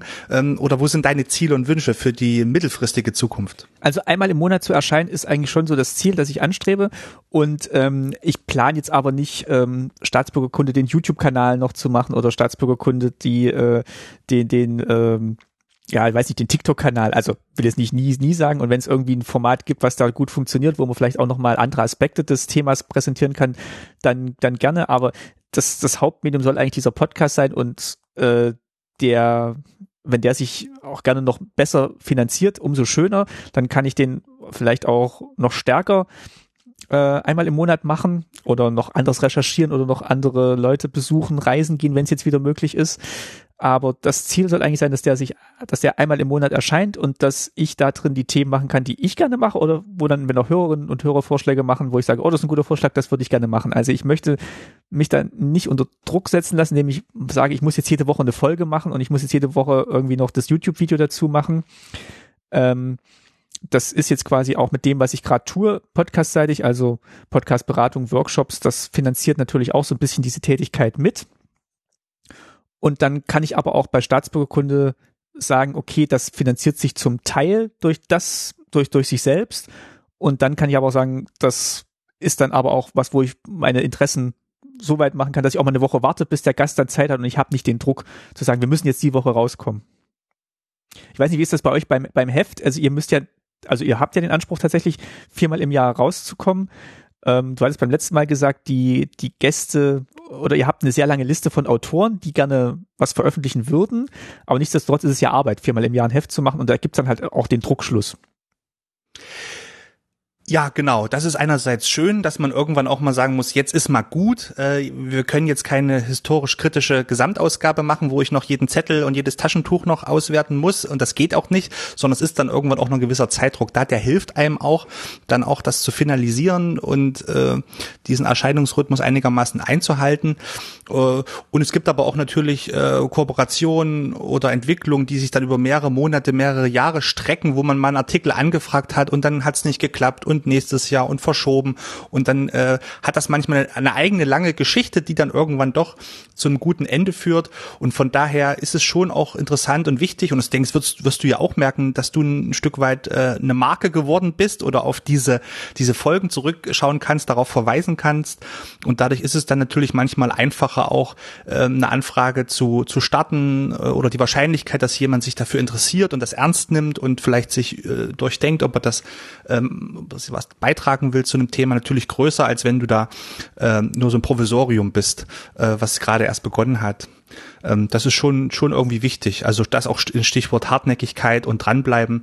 Das ist uns schon auch wichtig, dass wir dort ähm, das regelmäßig machen, ähm, um auch, ja, und auch das Interesse zu bedienen. Es ist ja da. Also es ist ja nicht so, dass wir jetzt ähm, ständig äh, Kündigungen äh, erhalten, sondern dass es im Gegenteil eigentlich eine, für unsere Verhältnisse einen Aufwärtstrend gibt, auch entgegen der sonstigen ähm, rein Online-Publikation oder des Anwarterns ins Netz, sondern viele spiegeln uns. Für sie ist es wichtig, wichtig und elementar, dass es auch eine gedruckte Zeitschrift mhm. äh, gibt. Und die wollen nicht ein PDF oder ein E-Paper oder ein Newsletter haben, sondern die wollen das auch haben, auch äh, dokumentiert haben und gewisse Dinge auch in der Hand halten und das vielleicht auch nochmal in fünf oder zehn Jahren irgendwie aus dem Regal nehmen und, und nachlesen. Und das ist für uns dann auch Ansporn, ein Stück weit das zu machen. Vielleicht ein bisschen oldschool mit, mit dieser Zeitschrift. Aber man muss ja auch immer so seinen, ähm, seinen Bereich finden und seine Nische finden. Und wenn es da Interesse gibt, und das gibt es, wir haben viele Rückmeldungen, viele Anfragen und wir könnten eigentlich das Heft, sage ich mal, doppelt so dick machen. Aber das ist natürlich, kommen wir wieder zu dem Punkt, äh, was schafft man und mit wie viel äh, Kapazitäten und Personal, äh, das muss man natürlich dann ausverhandeln. Aber rein von den, von der Themenvielfalt und von der Artikelbreite äh, gibt's äh, ja keinen Mangel, äh, bei uns zumindest. Und ein Aspekt, den ich vielleicht auch noch unbedingt äh, erwähnen muss, ist, den wirst du vielleicht auch haben, man lernt halt auch unglaublich viele tolle Menschen kennen. Also sei es jetzt, indem man halt mit den Zeitzeugen spricht oder mit Experten. Also sind einfach auch Menschen, die was zu erzählen haben, kluge Menschen, die oder die einfach, wo man einfach rausgeht und hat gesagt, das, das war jetzt ein tolles Gespräch. Also zum Beispiel das Gespräch mit Rainer Zieger, dem, dem Tierpark-Illustrator, da war ich danach so beseelt, wo ich da wieder weggefahren bin mit dem Rad. Da dachte ich, dass genau dafür mache ich eigentlich diesen Podcast, dass ich halt mit solchen Menschen sprechen kann und die einfach nochmal erzählen können, wie sie Tierparkzeichner in der DDR geworden sind. Und das, das ist eigentlich so das, das Tolle. Und ähm, das, wenn es jetzt zu sehr nach oh, da muss man jetzt immer gucken, dass man noch einen Gast findet und dann darf der aber auch nicht äh, zu schwierig zu erzählen sein. Also das ist die eine Seite, aber manchmal sind es auch wirklich, ist auch wirklich einfach und man kriegt einen tollen Gast und man hat so viel Spaß bei der Folge und möchte die am liebsten dreimal schneiden, damit man es dreimal am Stück anhören kann. Den, den Effekt gibt's auch. Ja, genau, was du sagst. Eigentlich dieser Prozess, äh, äh, das ist eigentlich das Reizvolle daran. Der Kontakt mit unterschiedlichen Autorinnen, Autoren, mit, mit, mit, mit dem Publikum, mit Rückmeldung. Wir hatten jetzt einen tollen, auch emotionalen Fall, wo, wo jemand äh, durch einen Artikel was über seine eigene Familiengeschichte rausgefunden hat, wo sich für ihn ja so Puzzleteile ergeben haben und er das dann, das Heft dann noch äh, 50 Mal bestellt hat, um das an seine ganze Familie, da verstreute Familie zu verschicken, um wow. das auch ein bisschen bekannt zu machen. Das sind so, so Dinge, die die natürlich auch einen motivieren und einen antreiben. Und ähm, ja, da kann ich dir nur zustimmen. Also äh, äh, es gibt viele Hürden und viele Herausforderungen ähm, auf dem Weg, aber solche, solche Dinge, die dazwischendurch passieren, die sind schon sehr äh, anregend und motivierend. Ja. Wie geht's denn bei euch jetzt weiter mit Nachheft 100? Ähm, habt ihr irgendwas geplant oder hast du auch so so Phasen ausmachen können, wo du sagst, wir sind jetzt gerade in der Phase und ähm, da, da geht's vielleicht hin oder da kommen wir her? Na, ich muss sagen, ich bin auch durch die ganze Krisensituation oder vorher auch vielleicht schon, aber so da ein bisschen demütig und bescheiden und sage, ja, das Heft 100 ist zwar jetzt ein bisschen größer, ein bisschen opulenter, wir gucken da ein bisschen auch selbstreferenziell auf äh, die eigene Geschichte und stellen auch andere Geschichtswerkstätten vor, die ein eigenes Zeitschriftenprojekt haben, aber es ist eigentlich nur eine Nummer zwischen 99 und 101. Wir wollen eigentlich weitermachen, ähm, so wie ich es vorhin auch beschrieben habe, wir wollen so ein bisschen diesen Kurs beibehalten ähm, und weiter an den Themen dranbleiben, die, die auch immer noch spannend sind, wo es auch zu vielen Aspekten einfach noch, noch immer noch nicht alles gesagt wurde. Ähm, es kommen auch neue Opfergruppen hinzu, die vorher auch ein bisschen im Schatten standen oder verschiedene Fragestellungen der der, der juristischen Aufarbeitung sind spannend, aber auch natürlich, wie du selber sagst, die Biografien, die enden ja nicht, äh, sondern die tragen Dinge mit sich weiter und da auch vielleicht manchmal jemanden mit solchen Artikeln auch zu helfen, wo, wo gezeigt wurde, hier gibt es ein ähnliches Schicksal oder hier gibt es eine gewisse Aufmerksamkeit, auch Anerkennung für das Leid und für viele Themen, die, die ist, denke ich, wichtig und ähm, deshalb ist so unser Publikum, denke ich, auch gemischt und diese Vielfalt, denke ich, macht's auch aus. Ähm, nicht nur diese, diese Regionalität und die überregionalen Themen, sondern auch, wer kommt denn vor? Ja, also sind es nur die akademischen äh, professoralen Schreiber mit 50 Fußnoten, die auch wichtig sind und gut sind, aber sind es auch mal äh, im O-Ton äh, Zeitzeuginnen und Zeitzeugen, ähm, sind es andere Formate, sind es auch mal journalistische Texte, sind es auch mal vielleicht Texte von ähm, Nachwuchswissenschaftlern, die sozusagen zum ersten Mal auch äh, ihr Themenfeld oder ihre Fragestellung präsentieren, sind es auch mal ungewöhnliche, sperrige Themen. Wir hatten letztes Mal dieses Thema Heavy Metal in der DDR. Das wird vielleicht jemand in einem gewissen Alter einfach nicht mehr ansprechen, aber es äh, bietet halt auch äh, neue Anknüpfungspunkte an andere Zielgruppen, an ein anderes Publikum und äh, das wollen wir einfach versuchen beizubehalten. Und äh, natürlich wünschen wir uns, das hatte ich ja ein bisschen angedeutet, vielleicht auch äh, eine langfristigere Basis, auch das zu machen, vielleicht auch personell, ähm, dass man das auch, wir machen das ja mehr oder weniger als im, im Zweier-Team, dann noch mit einem engagierten Vorstand im Verein. Aber natürlich könnte man ähm, sowas auch ein bisschen größer, ein bisschen stabiler machen. Mhm. Ähm, das, das wollen wir versuchen, ähm, ohne wie gesagt ständig äh, als Bittsteller aufzutreten aufzutreten, sondern eigentlich eher mit der Zeitschrift als Qualitätsmerkmal, als Alleinstellungsmerkmal auch aufzutreten, zu sagen, es gab am Anfang so mehrere Publikationsprojekte, die versucht haben, Aufarbeitungsthemen, ähm, SED-Diktatur äh, zu behandeln, zu befragen. Mittlerweile sind wir so als publikumsorientierte Zeitschrift da übrig geblieben. Das und stimmt, ja. ähm, wir, wir versuchen da mit, mit, mit unserer Zeitschrift auch ein Stück weit zu werben und ähm, das auszubauen und da moderat zu wachsen. Das versuche das versuche ich auch weiterhin, ähm, natürlich ansprechenden, ansprechenden Podcast zu machen. Und ich finde es auch schön, wenn neue Formate entstehen und jetzt auch gerade zu den Feiertagen vielleicht, da kann man ja auch immer mal hören, was, was machen andere, wie gehen andere an das Thema ran. Und ähm, ist das spornt einen dann selber auch an, da noch ein bisschen, bisschen tiefer zu gehen. Und äh, ich finde es auch schön tatsächlich, dass wir uns äh, getroffen haben und so in Kontakt stehen, weil ähm, ja auch so die gegenseitige, der gegenseitige Austausch oder zum Beispiel dieses Thema Wismut, das bei euch äh, im Heft war, wo dann auch so die, die Folge dazu entstanden ist und vielleicht auch noch Kontakte anders geknüpft wurden, das, das finde ich eigentlich spannend, dass man eben auch in diesem in diesem nicht-universitären Kreis äh, so eine kleine Forschungslandschaft dann hat und dann so gegenseitig auch auf Sachen aufmerksam gemacht wird. Ja, ganz genau. Also auch diese Neugier äh, zu, sich zu behalten ähm, und da auch mal ein paar andere Wege zu gehen und vielleicht auch mal, wie gesagt, über den eigenen Tellerrand hinauszuschauen. Das ist so ein bisschen auch unser Aspekt, vielleicht auch ein bisschen die Zeitschrift zu öffnen, mehr auf ähm, europäische Themen. Ähm, natürlich gibt's auch für diese äh, Fragestellung auch äh, separate Zeitschriften und tolle Projekte. Aber ich, ich habe immer so die Rückmeldung, dass die Leute die Vielfalt ähm, und so ein bisschen diese Ungebundenheit auch auch mögen, dass sie auch überrascht werden, äh, wenn sie die Zeitschrift aufschlagen, auch dass eine gewisse äh, Bildredaktion mit auch attraktiven Motiven, attraktiven Fotos auch auch anspricht und interessant ist und deshalb wollen wir wollen wir einfach auf diesem Weg bleiben und ich finde es äh, trotzdem spannend, so ein bisschen crossmedial auch zu arbeiten. Du hast ja bei uns auch schon mal äh, veröffentlichen mit deinem damaligen mit deinem äh, mit deiner Grenzwanderung sozusagen. Das war auch eine ähm, das haben wir auch gute, Geschichte.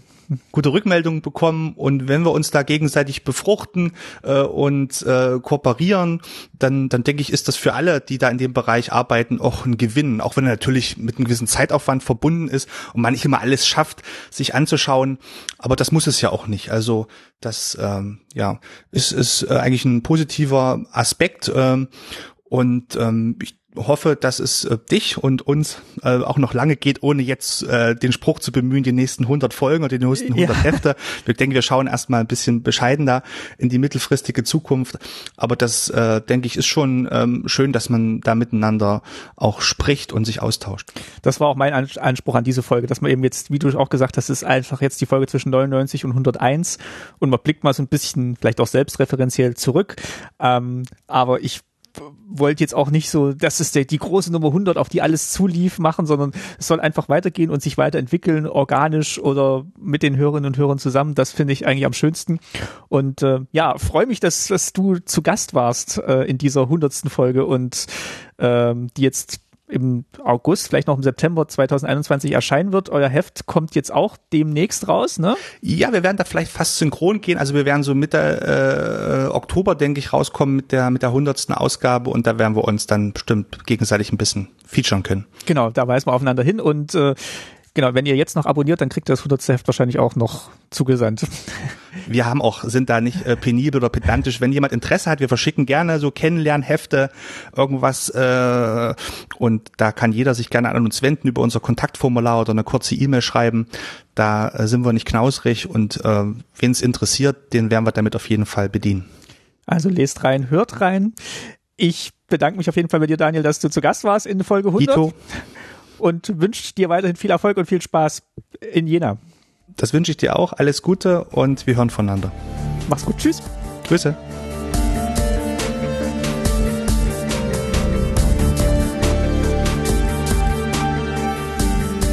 Durch Daniel bin ich auf die weite Landschaft der Geschichtswerkstätten und Vereine aufmerksam geworden. Und für das zweite Gespräch habe ich Dr. Caroline Förster eingeladen, mir mehr über den Dresdner Geschichtsverein zu berichten. Die Dresdner Hefte, die dort erscheinen, behandeln eine große und abwechslungsreiche Themenvielfalt zur Regionalgeschichte rund um die Stadt. Davon ausgehend weiten sie aber auch den Blick auf übergreifende Aspekte des jeweiligen Titelthemas. Caroline Förster ist seit Anfang diesen Jahres Geschäftsführerin des Vereins und mit ihr spreche ich über die Vergangenheit und vor allem auch die Zukunft der lokalen Geschichtsforschung und der Geschichtskommunikation. Ich bin jetzt verbunden mit Dr. Caroline Förster in Dresden. Schönen guten Tag. Guten Tag. Sie sind, äh, steht zumindest auf der Webseite und das wird dann wahrscheinlich auch genauso sein, Geschäftsführung, äh, Geschäftsführerin der, des Dresdner Geschichtsvereins. Das ist korrekt, genau. Das bin ich seit dem 1. März diesen Jahres. Genau, Sie sind, was Sie dafür präsentiert, ist, äh, Sie sind auch Historikerin, da kommen wir gleich nochmal drauf. Ähm, Im ersten Gespräch in dieser Folge hatte ich mit Daniel Börner von der Gerbergasse 18 ja gesprochen und wir haben so ein bisschen zurückgeblickt auf, äh, in dem Fall 100 Hefte Gerbergasse und äh, 100 Folgen Staatsbürgerkunde und ich hatte mir gedacht, ich mache mal noch einen kleinen Ausflug zu anderen Initiativen, anderen, äh, ja, in dem Fall auch eine Art Geschichtswerkstatt. Ich weiß nicht, ob sie sich selber so bezeichnen würden, ähm, aber in dem Fall einem Geschichtsverein, der sich auch äh, auf lokaler Ebene mit der Aufarbeitung vielleicht nicht nur der ähm, SED-Geschichte, sondern der lokalen Geschichte generell beschäftigt. Und da wollen wir heute mal einen kleinen Blick drauf werfen. Genau, das ist korrekt. Also der Geschichtsverein, ähm, den gibt es schon etwas länger und seit 30, äh, seit 30 Jahren. Wir haben am 1. Oktober diesen Jahres 30-jähriges und ähm, ein Professor aus unserer ähm, aus unserem Vorstand sagte dann, er ist Experte für Jubiläen und 30 Jahre sind jetzt kein typisches Jubiläum. Das muss man also nicht groß feiern. Die 20 Jahre wurden, glaube ich, sehr groß gefeiert im Geschichtsverein, ja. Wobei 30 Jahre natürlich auch eine schöne runde Zahl ist, die man zumindest, zumindest der man gedenken kann, auf jeden Fall. Mhm. Was macht denn der Geschichtsverein? Also was ist denn seine Hauptaufgabe und äh, womit beschäftigen sich seine Mitglieder? Also der Dresdner Geschichtsverein ist ein Geschichtsverein, der, wie ich gesagt habe, gerade vor 30 Jahren gegründet wurde, ähm, vor allem mit dem Ziel, eine Publikumszeitschrift herauszugeben oder ich sage immer eher Magazin. Das kommt viermal im Jahr heraus und heißt die Dresdner Hefte oder Dresdner Hefte. Und in diesen Heften, das sind, die sind in so einem kleinen netten A5-Format, äh, circa 100 Seiten, wird sich mit Stadtgeschichte beschäftigt. Und ähm, das ist eigentlich die Hauptaufgabe des Dresdner Geschichtsvereins gewesen, ein Konstrukt zu finden, diese Hefte herauszugeben. Und dann ähm, hat sich natürlich auch seit den, also in diesen 30 Jahren viel äh, entwickelt und äh, es gibt Veranstaltungen zu den Themen aus den Heften, aber natürlich auch zu anderen Themen der Stadt Stadtgeschichte. Da treten wir als Kooperationspartner auf und laden zu Gesprächsrunden, zu Vorträgen und ähm, ja, jetzt wahrscheinlich auch demnächst zu anderen Formaten ein.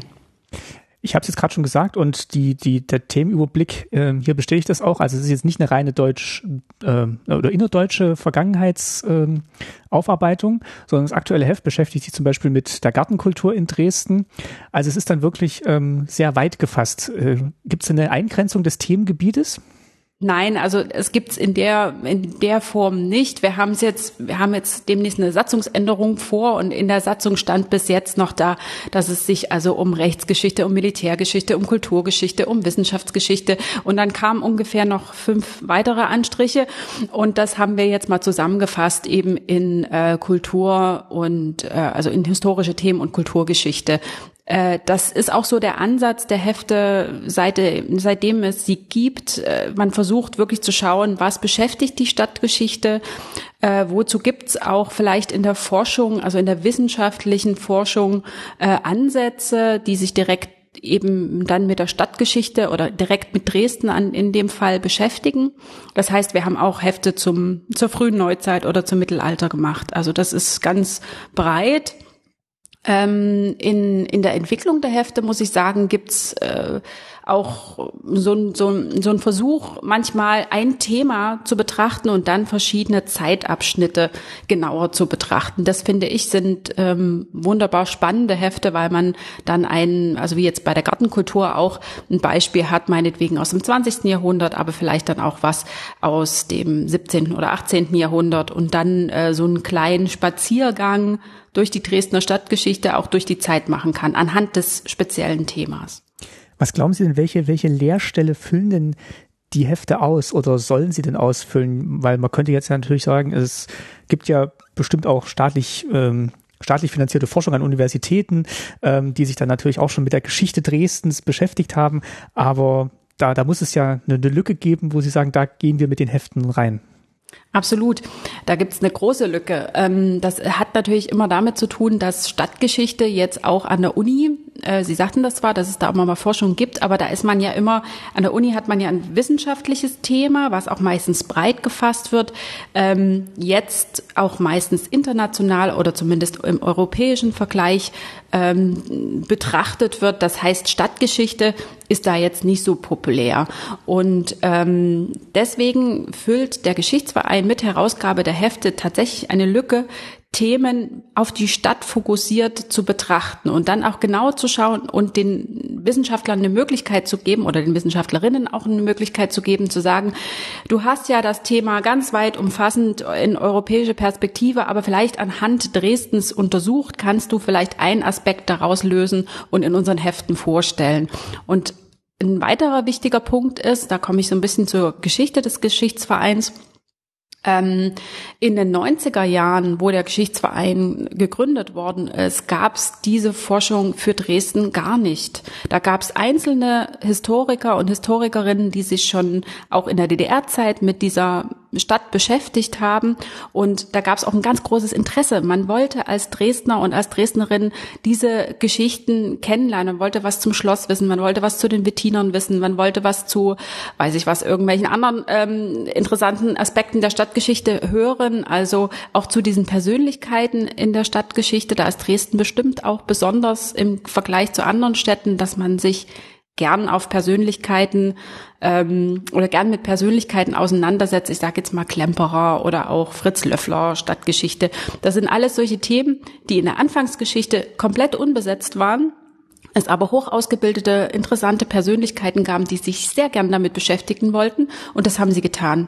Und jetzt, wenn ich jetzt zurückschaue, ähm, mein erstes Heft, Sie haben es gesagt, das Gartenheft, da habe ich auch versucht, genau zu schauen, welche Themen gibt es schon, wo gibt es vielleicht ganz viel, auch ähm, kann man ein Buch lesen darüber, aber wie kriege ich sozusagen diese Themen schön in einem Heft zusammen, dass man auch nur einen Aspekt betrachtet und dann aber die Chance hat, das vielleicht auch im größeren ähm, oder ein bisschen ausführlicher zu machen. Und das, ähm, dass diese Lücke schließen die Dresdner Hefte, glaube ich, sehr gut.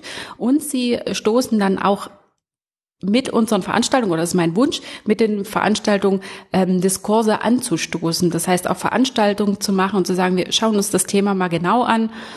Was, wie beschäftigt sich die Stadtgesellschaft damit? Äh, und das ist ein Versuch, den, den ich jetzt auch weitergehen möchte. Also dafür äh, Diskurse in der Stadt anzuregen. Und da gibt es niemanden. Die Stadtverwaltung ähm, hat das natürlich auch auf dem Schirm, hat es als Thema, aber sie haben nur eine Stelle, die im Wesentlichen eine Verwaltungsstelle ist.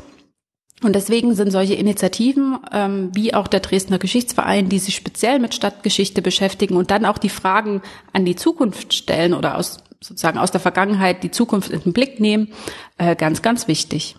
Müssen Sie sich da als Verein äh, immer noch so einem Rechtfertigungsdruck unterwerfen, wo man sagt, ja, ähm, also einerseits gibt's nichts und wir machen jetzt mal was und dann aber auch die, die Rückmeldung kommt, ähm, ja, das ist aber nicht, nicht wissenschaftlich und ihr könnt jetzt nicht einfach anfangen, hier zu forschen und zu machen. Ich meine, Sie sind ähm, studierte Historikerin, da ist vielleicht die, die Schwelle, sowas zu sagen, vielleicht äh, Ihnen gegenüber ein bisschen, bisschen höher.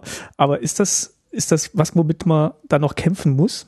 Nee, eigentlich habe ich das noch nicht so wahrgenommen. Ähm, es ist natürlich auch so, dass äh, die Hefte in, in, seit ihrer Entstehung ein, ein sehr gutes wie sagen wir, Standing haben. Es schreiben, haben sehr viele Professoren geschrieben, die dann natürlich ähm, vielleicht auf ihrem Feld oder in einem anderen Feld ganz, ganz, ganz äh, große Experten sind und sich dann eben einen Teil der Stadtgeschichte rausgreifen.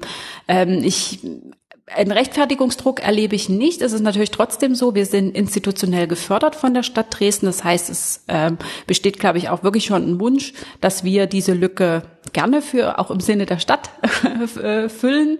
Und dieser dieser Aufgabe komme ich natürlich sehr gern nach. Ähm, ich glaube, es ist so, dass ähm, es innerhalb der Zunft äh, verschiedene Blickwinkel auf solche Zeitschriften gibt und auf solche Magazine gibt. Äh, ich habe ganz viele ähm, Heimatforschende in, in meinem Verein, die natürlich auch etwas älter sind und die sich ganz speziell mit einem Thema auseinandersetzen. Und ähm, wenn ich das so an aus meiner Uni-Zeit ähm, erinnere, gibt's da vielleicht irgendwie Vorbehalte gegen gegen diese Art zu forschen. Und ähm, das sehe ich aber gar nicht so. Im Gegenteil, oftmals sind es ja Personen, die sich wirklich mit einem ganz speziellen Thema auseinandersetzen und ganz viel wissen wo vielleicht die große Forschung oder die wissenschaftliche Forschung das noch nicht in den Blick genommen hat. Ich versuche auch solche Perspektiven in die Hefte mit reinzunehmen.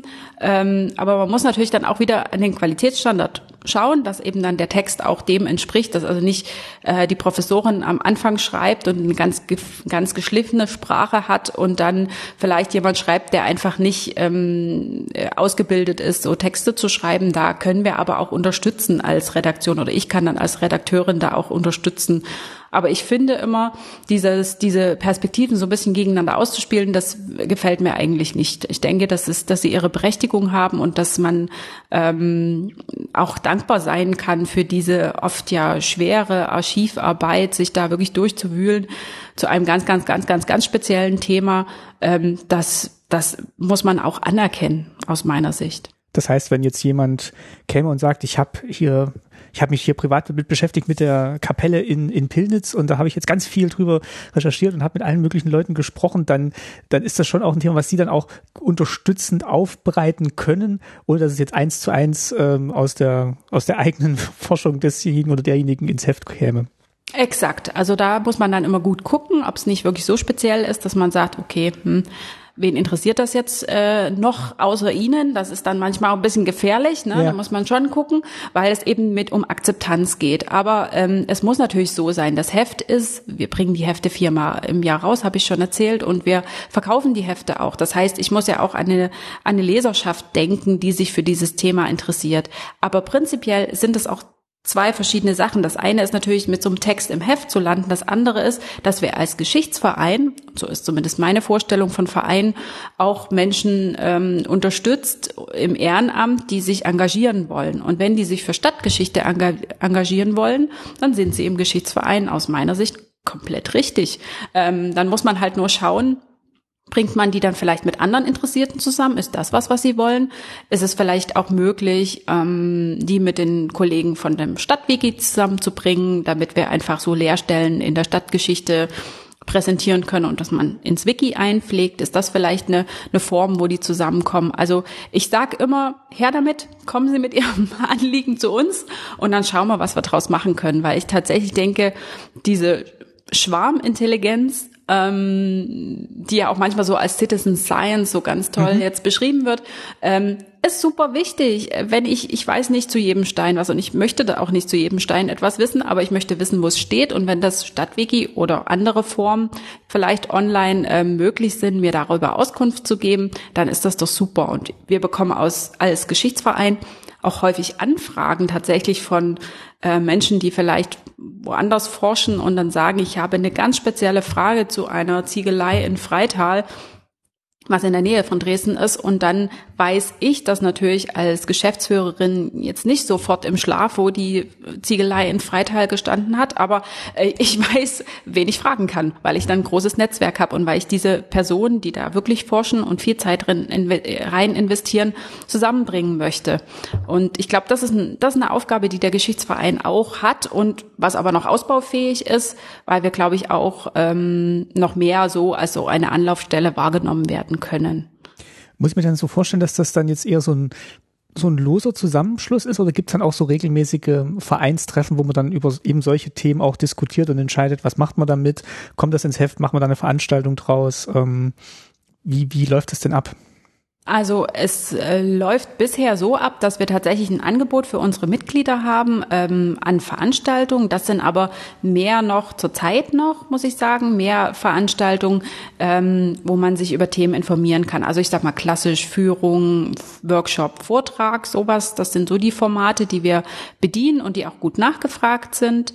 Ähm, aber wir sind noch nicht so in, in dem Bereich aktiv, tatsächlich zu sagen, sie sind Mitglied im Verein und können sich selbst engagieren und einbringen. Das heißt eben dann sowas, wie ich jetzt gerade gesagt habe, zusammenkommen, äh, sich austauschen über ein bestimmtes äh, Thema oder dann auch gemeinsam daran forschen Ähm, für die Hefte gibt es einen Redaktionsbeirat, der ist, ähm, setzt sich zusammen aus Expertinnen und Experten und die planen zusammen mit dem Vorstand die Hefte und die Themen der Hefte. Aber das spiegelt sich natürlich dann schon auch wieder, dass wir ähm, ja auch Themen aufnehmen, wenn jetzt Mitglieder kommen und sagen, das wäre doch mal ein spannendes Thema, ähm, gibt dazu was schon oder wollen wir dazu was mal machen? Aber dieser Redaktionsbeirat berät das zusammen mit dem Vorstand, dann werden die Themen relativ weit im Voraus geplant und dann werden da auch Autorinnen und Autoren zusammengesucht. Aber die andere Seite ist natürlich dieses Engagement und das habe ich im Moment ähm, noch nicht so abgefragt. Also mein Wunsch ist es auch demnächst mal eine Befragung unter den Mitgliedern zu machen und zu schauen, gibt es den Bedarf, möchten die sich austauschen oder ist es völlig okay, dass sie zu einer Tagung eingeladen werden oder zu einem Vor ähm, Vortrag und dass sie ihr Heftfirma im Jahr bekommen. Ich denke, und das ist eine große Aufgabe, junge Menschen für den, für den Verein zu begeistern, schließt ein, dass die selbstwirksam aktiv werden können. Das glaube ich auch, ja. Also man wird nicht, man wird die nicht erreichen mit so einem Workshop, weil da oder mit so einem Vortrag. Das das ist, äh, da gibt's gerade in einer Stadt wie Dresden, die sehr viele Kunst- äh, und Kultureinrichtungen hat und sehr spezielle, sehr unterschiedliche Themen widerspiegelt.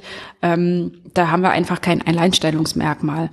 Und ähm, deswegen ist es, glaube ich, wichtig, dass sie sich als selbstwirksam erleben und selbst was äh, tun können und auch ähm, dann vielleicht in einer Art sich zusammenfinden und dann da ehrenamtlich aktiv werden. Insofern ist das ein bisschen Zukunftsmusik, aber ich bin eigentlich ganz frohen Mutes, dass das gelingen kann, weil die Dresdner Hefte ein gutes Standing haben. Das habe ich schon mal gesagt. Und ich habe letztens mal mich mit einer Runde Studierender zusammengesetzt und gesagt, so was, was habt ihr denn für eine Idee? Was, was, was könnte euch denn interessieren? Und da kam sofort auch die Rückmeldung, ja, die Hefte haben mir schon so viel geholfen. Vor dem letzten, vor dem letzten Referat, ach, da habe ich, da habe ich schon mal, da guck in die Dresdner Hefte, da findest du was zum Thema. Also das ist, die sind bekannt und ich glaube davon äh, oder darauf kann ich gut aufbauen jetzt in Zukunft. Hoffe ich. Das ist, das glaube ich auch, weil ich, was Sie gesagt haben, ist nämlich sehr, sehr spannend. Also wir hatten uns ja im Vorfeld auch schon ein bisschen drüber unterhalten, wie bringt man denn eigentlich jetzt so eine neue Generation ähm, an das Thema Geschichte heran? Ist das, also gerade unter diesem Begriff ähm, Citizen Science oder Geschichte von unten, wo man dann wirklich sagt, es muss vielleicht auch einen niedrigschwelligen Zugang geben, sich überhaupt mal mit der eigenen lokalen Geschichte zu beschäftigen und sei es, dass man erstmal guckt, was ist denn um, um einen rum, was findet man da und was, was ist da für eine Geschichte dahinter? Was was, was glauben Sie denn, wie, welche, was für Angebote müssten das denn sein? Also Sie haben gerade schon gesagt, das müsste dann partizipativ sein, aber dann wirklich auch so, so ein bisschen in die, in die eigene Forschung reingehen? Ich glaube, das kommt ganz drauf an auf die Gruppe. Also ähm, jemand, der der vielleicht gar nicht, also der gar nicht im Hauptfach jetzt Geschichte studiert oder Kulturwissenschaften oder sag ich mal ein, ein grob der Philosophie zuzuordnen äh, Studienfach, der hat vielleicht einen ganz anderen Zugang und ein ganz anderes Interesse. Und das müsste man schon, glaube ich, dann nochmal ähm, differenzieren. Ich glaube, was Sie sagen, ist komplett richtig niederschwellig. Das heißt also, ich kann mich schnell und vielleicht auch etwas unkompliziert in so eine Gruppe einklinken, wenn ich das möchte und ähm, erfahre vielleicht auch ein gewisses Handwerkszeug. Das wäre zu, zum Beispiel zu überlegen. Und da macht es auch wieder den Unterschied, ob ich jemanden habe, der schon weiß, wie so ein Archiv funktioniert oder wie eine Kultureinrichtung arbeitet oder ob ich jemanden habe, für den das komplett neu ist und den das interessieren könnte. Und da sind wir bei einem anderen Punkt, ähm, der mir auch ganz wichtig ist. Kooperationen sind an so einer Stelle unglaublich wichtig. Also der Geschichtsverein ist glaube ich, ganz gut ausgestattet im, im Vergleich mit anderen Einrichtungen, aber wir sind trotzdem ein Verein und ich bin angestellt. Ich habe noch einen Mitarbeiter, der eine halbe Stelle hat und wir gestalten diese Hefte vor allem und leiten eben den Verein mit dem Vorstand zusammen. Und ich glaube, da ist, wird dann auch irgendwie klar, man muss Kooperationen schließen. Also geht gar nicht anders und sollte auch so sein, weil halt die Themen ja auch sich überschneiden. Und wenn ich jetzt sage Kooperation, meine ich zum Beispiel auch das Stadtarchiv oder bei uns die Sächsische Staats- und Universitäts- und Landesbibliothek, die ein super Angebot schon haben. Ähm, also dass man auch nicht so parallel jeder für sich irgendwie was macht, sondern schaut, äh, die Gruppe an jungen Menschen interessiert uns, was haben die für einen Bedarf, können wir da einen Input liefern, können wir daraus was machen. Und ich glaube, das ist so ja, das ist so, so das Vorhaben und mit den Gesprächen, ich führe momentan ganz viele Gespräche, um so ein Netzwerk auch zu stärken und aufzubauen. Und da wird mir schon klar, dass im Prinzip alle auch so ein bisschen in diese, ich sage jetzt mal, jüngere Zielgruppe schielen mhm. und die gerne hätten.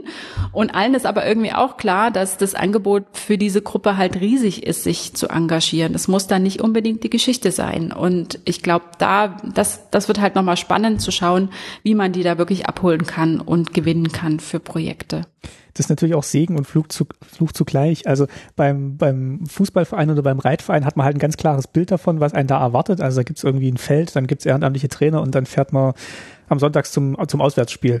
Mhm. Ich weiß nicht, ob es was ähnliches auch gibt. Also gibt's ähm, gibt's denn so Musterbeispiele für Geschichtsvereine, wo Sie sagen, oh, das ist, das ist toll, das ist ein Beispiel, wo ich gesehen habe, da, da sind ganz viele Generationen und die machen da zusammen ganz tolle Sachen und haben Zugang vielleicht auch zu Orten und äh, Personen, die man halt als Nichtmitglied gar nicht hätte. Gibt's da irgendwie so, so ein tolles Beispiel? Oder vielleicht auch einen Wunsch, wo Sie gerne hin würden? Mm, ja, also ich bin auch gerade noch mal so ein bisschen am Austauschen und und ähm, ja, sag, Neudeutsch heißt das ja Benchmark machen, also so ein bisschen zu gucken, wer macht was macht, wer macht denn was und wie machen, wie erfolgreich sind sie dabei. Und da gibt's eine tolle Veranstaltung von einem Schwesterverein von uns. Das ist der Verein für sächsische Landesgeschichte. Der ist ein bisschen kleiner und auch eben sachsenweit ähm, aufgestellt. Äh, da hat die Vorsitzende, die auch recht neu ist, aber das komplett im Ehrenamt macht, im Gegensatz zu mir jetzt, ähm, die, sie, sie hat so ein, so ein Format ins Leben gerufen, das hieß Geschichtsvereine 2.0. Und da hat sie im letzten Jahr einfach mal versucht, Geschichtsvereine zusammenzuholen und sich über diese Fragen auszutauschen. Also wen wollen wir erreichen? Welche Formate haben wir? Sind überhaupt Geschichtsvereine noch notwendig? Braucht es die noch oder sind das irgendwie alte äh, Einrichtungen? Ähm, wie kann man damit umgehen? Und ich glaube, in diesem ersten Schritt des Austausches war schon mal ganz viel gewonnen und in die, diesem Jahr gibt es eine, eine Folgeveranstaltung. Also das heißt, so ein Vermessen dieser ähm, erfolgreichen und weniger erfolgreichen Strategien ist, glaube ich, erstmal schon ganz wichtig. Es gibt ähm, so verschiedene Ideen, äh, wo ich sage, die kommen vielleicht aus einem anderen Bereich. Also wenn ich mir anschaue, ähm, es gibt so Kultureinrichtungen, die versuchen, junge Menschen zu erreichen. Also es gibt bei uns zum Beispiel die Freunde ich glaube, die Jugendfreunde der Kunst heißt das oder so ähnlich, also wo man versucht schon auch ähm, Angebote speziell für die Zielgruppe zu machen und die auch von der anderen Zielgruppe zu lösen. Und ähm, das ist so was, was ich glaube oder was ich jetzt einfach mal ausprobieren möchte. Dann müssen wir andermal drüber sprechen, ob das, das funktioniert. Das kann jedes halt wiederholen, genau. ob, ob, ob sich das ähm, ausgezahlt hat, die Idee, aber ähm, tatsächlich zu schauen, wollen, wollen jung und alt tatsächlich zusammenkommen oder ist es vielleicht erstmal besser, ein Angebot zu machen, nur für die eine Zielgruppe und eins für die andere, damit es nicht abschreckt? Auf der anderen Seite sehe ich das so, dass ich das super spannend finde, dass, sie, dass man sich in einem Verein begegnet mit so einem großen Altersunterschied. Ähm, insofern denke ich, wird es irgendwie eine Mischform geben, dass es vielleicht Angebote gibt, wo, wo sich die Generationen begegnen, auch mit genau diesem Fokus und sagen, wir begegnen uns jetzt mal. Das heißt eben, wir geben auch beiden gleichmäßig Raum, sich zu äußern und zuzuhören. Das muss gut organisiert und vorbereitet sein. Und ähm, auf der anderen Seite vielleicht wie Sie es ja auch schon angedeutet haben, ähm, so Veranstaltungen machen, die irgendwie Zugang zu was ähm, schaffen, was man vielleicht jetzt so nicht hätte, wo quasi eine gewisse Exklusivität besteht und dadurch dann vielleicht der Anreiz besteht, da reinzukommen. Ich weiß, dass es in Hamburg einen sehr großen Geschichtsverein gibt ähm, und das steht auf meiner To-Do-Liste, da mal nachzufragen und äh, zu hören, reinzuhören, ob sich das so ausgezahlt hat, wie die das machen wollten. Also sie haben eine junge Sektion gegründet und äh, machen ein ganz spezielles Angebot nur für diese junge Zielgruppe und die bezahlen auch keinen Mitgliedsbeitrag und sind da irgendwie sehr gewachsen in letzter Zeit. Also da muss man, glaube ich, voneinander lernen. Das ist sowas. Das klingt auf jeden Fall ähm, es klingt auf jeden Fall so, als sei da viel Potenzial drin. Und ich glaube auch, ihr, ihre Idee und ob die jetzt weiterverfolgt wird oder nicht, klingt auf jeden Fall spannend, dass man halt irgendwie sagt, man bringt da irgendwie auch die Generationen zusammen, weil gerade jemand, der jetzt vielleicht auch aus der jüngsten Geschichte noch persönlich erzählen kann, ähm, und sei es nur, dass er irgendwie sagt, hier, da wo das Kaufhaus drin ist, da war früher ähm, ja, weiß nicht, das Geburtshaus von, von dem und dem oder da war eine alte, eine alte Metzgerei, keine Ahnung, dass man da irgendwie so schon mal einen Zugang findet, finde ich, glaube ich, ganz spannend, dass man da auch so generationenübergreifend nochmal so, ein, so einen Blick drauf wirft. Mhm. Also ich denke auch, dass das in, also ich habe selber die äh, Erfahrung gemacht, ich komme noch aus einem anderen Verein, der heißt Memorare Pazam und der beschäftigt sich vor allen Dingen mit der überlebenden Generation äh, des Zweiten Weltkrieges. Ähm, das heißt, wir haben da so Gespräche geführt, die eben genau das zum Ziel hatten oder ich habe damit Erfahrung quasi, wenn man da drei Zeitzeugen hat und dann eine ganz junge Gruppe hinsetzt, also wirklich Schüler hinsetzt und ähm, die beiden sich austauschen lässt. Und da kommt aus meiner Erfahrung wirklich immer auf, eine, auf ein gutes Austarieren an, auf dieses Einordnen, Kontextualisieren im Vor, Vorfeld oder auch im Nachgang, dass die wirklich miteinander gut ins Gespräch kommen. Aber das ist immer ganz toll gewesen, also von beiden Seiten was sie, da, wie, wie sehr sie davon profitiert haben. Insofern ist das, das ist natürlich, da geht es um, um, um Abstände von mehreren Generationen, die dazwischen liegen. Mhm. Und was Sie sagen, ist natürlich auch wichtig. Ich denke nämlich auch, dass ähm, äh, die eine Generation, also die, die, die eine Generation zu fragen, also so eine, die ganz weit weg ist, wo, wo vielleicht, also ich sag mal, jemand da sitzt, der irgendwie 15 ist und ähm, wenn ich jetzt an unsere an unser Vereinsmitglied denke, die dann eben irgendwie 90 ist. Ja, also da ist ja ein Riesenabstand dazwischen. Ähm, und diese Generation, aber die vielleicht eben erst 40 oder 50 ist im Gegensatz zu der 15-jährigen Schülerin, ähm, die wird vielleicht gar nicht so befragt, weil sie eben auch nicht so als Zeitzeugin wahrgenommen wird. Mhm. Ähm, und ich glaube, das wäre auch nochmal spannend. Also da gezielt ähm, solche Fragen anzuregen, weil man ja auch weiß mittlerweile, dass also diese tatsächlich die Elterngeneration zu befragen, also als Kind die Eltern zu befragen, ist irgendwie schwieriger als ähm, die Großelterngeneration, weil da irgendwie der Abstand noch größer oder eben anders ist. Natürlich hat das auch immer was mit innerfamiliären Beziehungen zu tun. Deswegen ist es vielleicht gerade wichtig, in so einem Kontext eben nicht die Familie zu haben, sondern fremde Person und dann aber über Themen, die dann vielleicht auch eben die eigene Elterngeneration beschäftigt hat, sich mit Geschichte zu beschäftigen. Das fände ich schon auch spannend. Was sehen Sie denn darüber hinaus noch so als große Herausforderung jetzt in den, in den kommenden Jahren aus, jetzt die Generation, den Generationenübergang vielleicht zu bewerkstelligen? Ähm, vielleicht auch dahin betrachtet, wie denn, wie denn auch so eine Geschichtsverklärung vielleicht auch in bestimmten Bereichen passiert. Also jetzt sagen wir mal tatsächlich DDR-Geschichte, wo dann viele vielleicht auch sagen, das war, ja, in meiner Erinnerung war das gar nicht so und das äh, war doch eigentlich alles ganz, also nicht ganz okay, aber es ja, gab auch schöne Momente. Die, diese, wie, wie nivelliert man denn sowas, sowas aus? Naja, wenn Sie nach den Herausforderungen fragen und eben nach der, nach der ähm, Frage des Generationsübergangs, muss ich auch sagen, dass es ja äh, den Verein gibt seit 30 Jahren und die Gruppe der Rentnerinnen oder Pensionäre, die in, in unseren Verein eintreten, ist nie weggebrochen. Also insofern bin ich da auch ganz optimistisch, dass sozusagen mhm.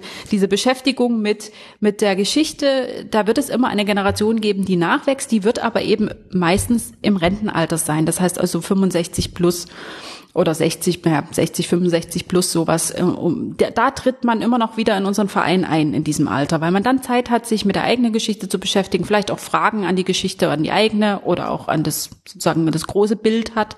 Ähm, ich glaube, die wachsen sowieso nach.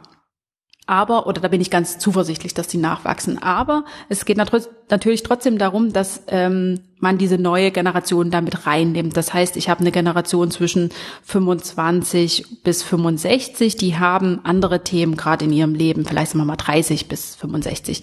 Die sind also doppelt belastet, weil sie Job haben, Karriere machen müssen und Kinder haben und dann müssen sie sich noch ehrenamtlich engagieren. Das ist also eine schwierige Zielgruppe, aber auch eine spannende und interessante. Ähm, und dann hat man diese junge Zielgruppe, Schüler bis eben Ende des Studiums. Und die, die finde ich tatsächlich interessant, die sind aber auch sehr umkämpft, hat man ja schon, dass die also die ein viel vielfältiges Angebot haben. Und ähm, wenn man jetzt, wenn Sie jetzt sagen, Themen, Geschichtsnivellierung, wie geht man damit um? Also wenn ich jetzt so zurückschaue und mir die Hefte angucke, zum Beispiel, welche Themen da wichtig waren. Ich glaube, es wird immer eine Generation geben, die oder die aktuelle Generation, die sich mit diesem Thema beschäftigt oder maßgeblich damit beschäftigt, mit einem Thema aus der Stadtgeschichte, die wird immer auch versuchen, einen Kontext herzustellen. Das sehe ich mhm. also gar nicht so als Problem. Ich glaube, was gut ist, ist äh, oder was wichtig ist, ist tatsächlich einen Kontext zu einen, einen wissenschaftlich basierten, faktenbasierten Kontext zu bieten und da auch Gesprächsangebote äh, zu machen, um vielleicht solchen, vielleicht auch nur gefühlten, wenn Sie jetzt sagen, Geschichtsumdeutung entgegenzuwirken. Und dafür braucht's aber was, wo ich den Geschichtsverein auch als wichtigen Player äh, sehe. Dafür braucht's Übersetzer. Ich habe vielleicht auf der einen Seite eine Professorin oder einen Professor, der super Forschung gemacht hat, total theoretisch angebunden. Ich liebe solche Bücher, ich lese das total gerne, aber ich weiß, ich bin da mit eher in der Nerd-Ecke, um es mal so zu sagen, und verstehe das da und lese das und finde es irgendwie toll. Aber ich weiß, dass, dass es sozusagen ein Großteil ähm, der Bevölkerung wahrscheinlich nicht lesen wird und wenn auch sagen wird, so what, was hat das mit mir zu tun, kann ich so. Das heißt, es braucht an der Stelle einen Übersetzer. Es braucht, der Wissenschaftler kann, im guten Fall kann er das im schlechten Fall kann er es eben nicht, ähm, das übersetzen. Er muss es auch nicht unbedingt. Wir erleben das ja gerade, dass äh, die Diskussion ist, Fake News und tralala, dass mhm. man sozusagen wissenschaftsbasiert oder dass Wissenschaftler auch ähm, für eine breite Öffentlichkeit, wobei das auch so ein schönes, schöner Begriff ist und wir uns dann nochmal unterhalten können, was breit jetzt eigentlich heißt, aber sozusagen für eine Öffentlichkeit außer ihrer Peer Group kommunizieren lernen müssen oder auch kommunizieren können. Und das können halt nicht alle. Und ich denke, da braucht es solche Player wie eben ein Geschichtsverein, wo es Übersetzer gibt, wo man sagt, okay, wir machen das mal im Rahmen eines eines Abendvortrags oder eines einer runden eines runden Tisches, wo wir drei Leute einladen und dann stellen sie ihr Thema mal vor und dann gibt's vielleicht eine Position von einem anderen Verein oder es gibt eben dann einen Zeitzeugen, der mit da sitzt und daraus entsteht ein Gespräch und der Zuschauer oder die Zuschauerin kann mitdiskutieren, das wäre natürlich super, aber im ersten Fall auch sich diese Position anhören, den Wissenschaftler, die Wissenschaftlerin verstehen, vielleicht den Zeitzeugen verstehen und vielleicht auch noch die Initiative XY, die sich damit aus einer ganz anderen Perspektive beschäftigt. Und schon habe ich praktisch ein, ein, ein Geschichtsthema, ähm, übersetzt. Und ich glaube, das, das, das ist so eine, das ist eine, eine Funktion, eine Aufgabe, die auch so ein Geschichtsverein haben kann. Ist auf jeden Fall eine sehr dankbare Aufgabe, wenn das gelingt, glaube ich. Wenn es gelingt, ja. und davor bestimmt auch beim Machen schon, allein mit den ganzen Leuten ins Gespräch zu kommen und äh, ja den Austausch zumindest unter denen zu fördern ähm, und ob das dann noch für das Publikum Mehrwert hat, ist dann so, so der Bonus. Aber allein, dass man sich mit denen schon beschäftigt hat oder ja die zusammengebracht hat, ist glaube ich auch schon mal ganz ganz dankbar. Auf jeden Fall. Also es sind meistens spannende Leute. Und es ist, glaube ich, auch wichtig, dass wir lernen, ähm, solche Positionen nebeneinander äh, stehen zu lassen oder eben auch zuzulassen äh, und auch nicht mehr äh, so in dieser Position sind, sozusagen sagen, das ist, das ist jetzt nur eine Sichtweise, die wir da äh, zulassen, sondern eben auch zu schauen, wenn da eben ein Zeitzeuge sitzt, dass ich da Rücksicht nehme, auch wenn ich als Wissenschaftler einen ganz anderen Kontext habe. Und ich glaube, diesen, diesen, dieses Aufeinander zugehen und dieses Respektieren von unterschiedlichen Sichtweisen in dem Zusammenhang ist total wichtig. Das ist, glaube ich, auch ähm, ein guter Punkt, also der mir auch beim, beim Podcast machen immer wieder begegnet, inwieweit man dann die eigene Haltung dem Zeitzeugen oder der Zeitzeugin gegenüber transparent macht ähm, und sie dann tatsächlich auch erstmal erzählen lässt und dann eine Einordnung versucht. Also dieses, dieses Spannungsfeld ist, ist nicht immer ganz leicht zu bewerkstelligen, aber ähm, ja, wie ich auch gerade schon gesagt habe, wenn es gelingt, natürlich äh, gut, wenn man dann wirklich beide Seiten hat und dann aber auch noch einordnen kann, was für und gegen die eine oder andere Seite vielleicht spricht.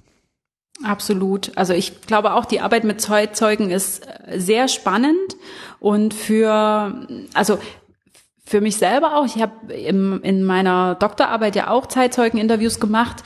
Ähm, man, man kommt auf so ein, ähm, ja, man, man wird ganz anders mitgenommen fürs Thema. Aber dann natürlich, genau wie Sie es gerade sagten, ähm, die eigene Haltung auch vielleicht zu spiegeln oder das in, in einer Form sich bewusst zu machen zumindest, ähm, ist, glaube ich, eine ganz wichtige Aufgabe. Und es gefällt mir manchmal auch nicht, wenn dann Zeitzeugen äh, unkontextualisiert so mit ihrer Meinung im Raum stehen, die mhm. auch überhaupt nicht eingeordnet ist, weil es eben für alle, die wissen, wie Zeitzeugeninterviews funktionieren oder wie Oral History und wie das Gedächtnis funktioniert und wie noch das ähm, der Kontext irgendwie ist, dass man dann weiß, das ist vielleicht alles gar nicht so, wie er es da sagt oder wie sie es da sagt und ähm, das so unkommentiert stehen zu lassen, finde ich immer sehr, sehr, sehr schwierig.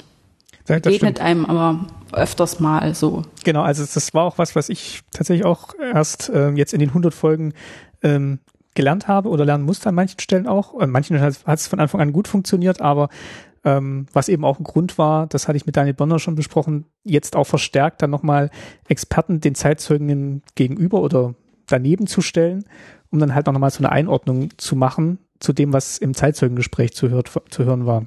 Mhm. Das äh, stelle ich mir aber auch schwierig vor. Also das, äh, das heißt, Sie haben dann auch beide zusammengesetzt. Also, nee, also nacheinander. Nee, also das, nacheinander. Okay. Hm. Das eine ist das Zeitzeugengespräch und dann nehme ich quasi, versuche ich da nochmal Sachen aufzunehmen, die dann ähm, ja einem Experten nochmal eingeordnet werden. Mhm. Sie hatten jetzt gerade schon mir fast die Überleitung äh, weggenommen. Ich wollte jetzt tatsächlich zum, zum Ende unseres Gesprächs nochmal ähm, ja, auf Sie und Ihren, Ihren Werdegang eingehen. Sie haben schon von Ihrer Doktorarbeit gesprochen.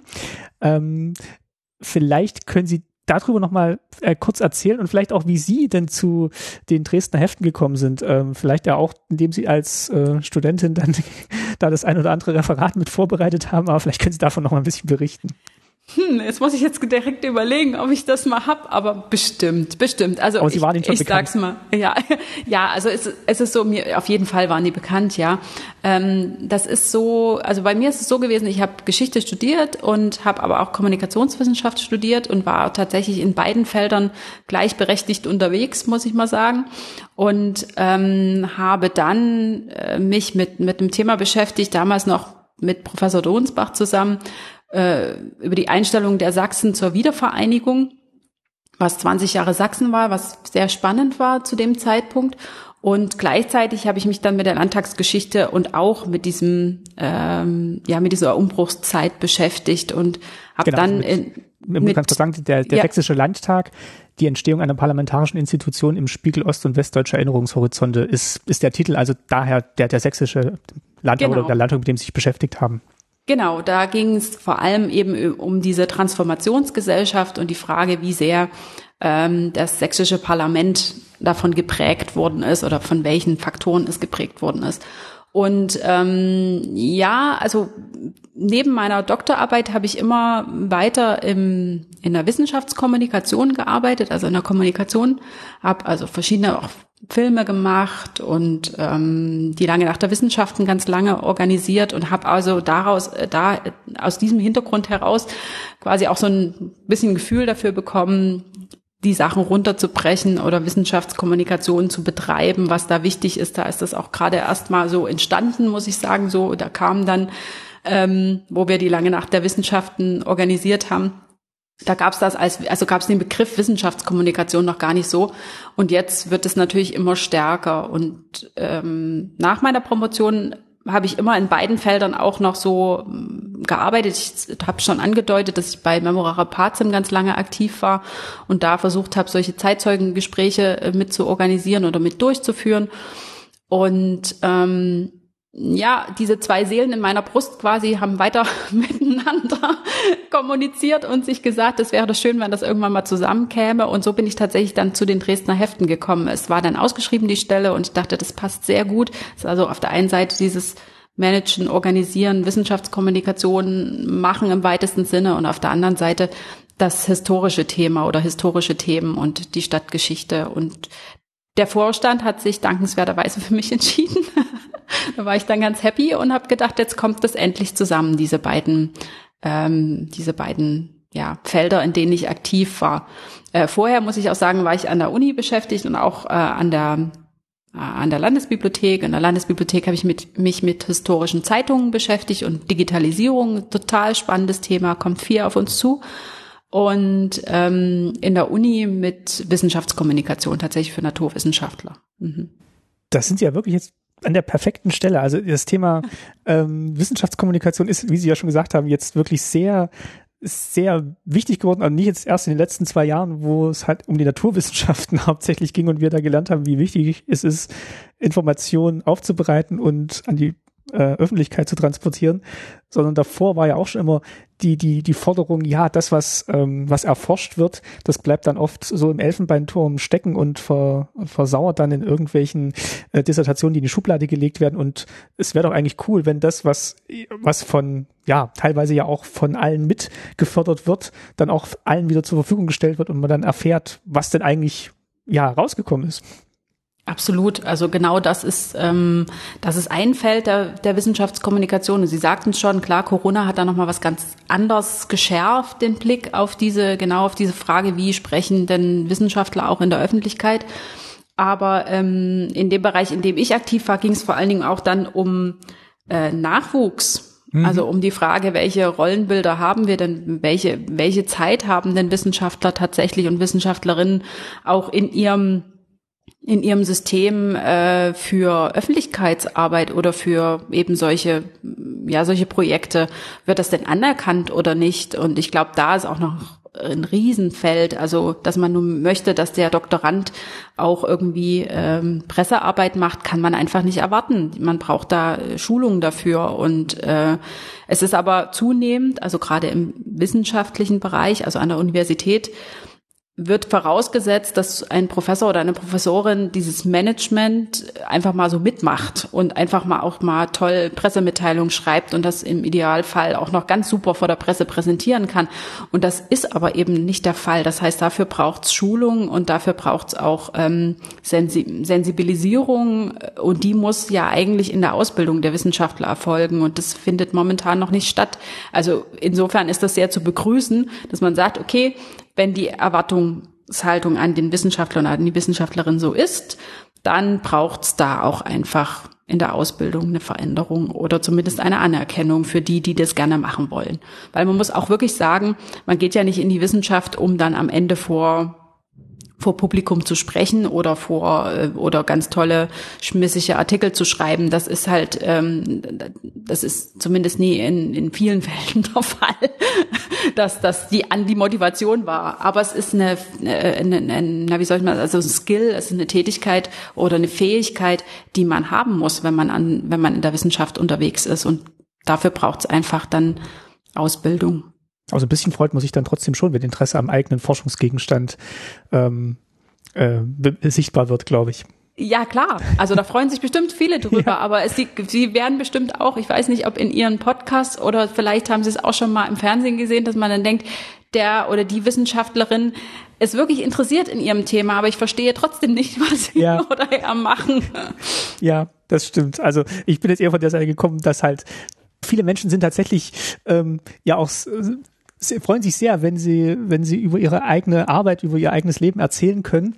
Und äh, auch wenn sie am Anfang so ein bisschen davor zurückscheuen, ist dann doch, ähm, wenn man einmal ins Erzählen kommt, äh, dann die, die Freude sehr groß und äh, ja, auch wenn dann ehrliches Interesse dem gegenübersteht.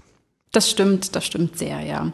Also das war bei mir auch mein Interesse für, für die, für die Landtagsgeschichte und auch für die Oral History ist da tatsächlich, hatte ich auch vorher schon. Also Zeitzeugeninterviews haben mich schon im, im, im Studium interessiert und als dann äh, die Überlegung kam, wie ich mich diesem Landtag widmen möchte, ähm, war für mich relativ klar, dass äh, es eine Chance ist, diese Generation zu befragen oder eben auch da Akteure zu befragen und ähm, das war eine ganz tolle Chance, einfach mit denen ins Gespräch zu kommen.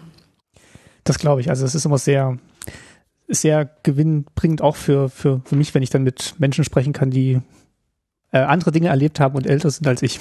Mhm. ähm, zum Abschluss vielleicht nochmal die Frage, wenn man jetzt Interesse hat äh, an den Dresdner Heften, am Dresdner Geschichtsverein, ähm, wo geht man denn dann hin? Was, was macht man denn? Wie nimmt man Kontakt auf? Also man kann sich natürlich äh, über die Website, da stehen die Kontaktdaten, man kann uns anrufen oder auch eine E-Mail schreiben. Ähm, man kann auch zu unseren Ver Veranstaltungen kommen, die werden auch auf der Website be beworben. Äh, ich krieg tatsächlich auch immer mal wieder Briefe, das finde ich auch ganz nett, wenn nicht nur Rechnungen im Briefkasten sind, sondern Briefe. und äh, tatsächlich kriege ich ab und zu auch noch handgeschriebene Briefe. Das finde ich dann äh, ganz besonders äh, toll. Es ist so, also man kann einfach uns anrufen und Kontakt aufnehmen. Ähm, man kann auch in den Verein eintreten und die Dresdner Hefte gibt's äh, in den, im Buchhandel wenn man ein spezielles Thema hat, wir haben auf unserer Website und auch in jedem Heft sind alle Hefte, die bisher erschienen sind, äh, verzeichnet. Die kann man dann bei uns bestellen über unsere Website oder eben auch anrufen und dann schicken wir das zu. Im, Buchhandel, im Buchhandel gibt es das auch. Man kann da also auch fragen, wenn man ein bestimmtes Thema möchte oder wissen möchte, welches Heft aktuell ist. Das weiß ich allerdings nicht, wie sehr außerhalb von Dresden wir ähm, im Buchhandel präsent sind, aber wenn der Buchhandel da anfragt, kann, kriegt er das natürlich von uns auch geschickt.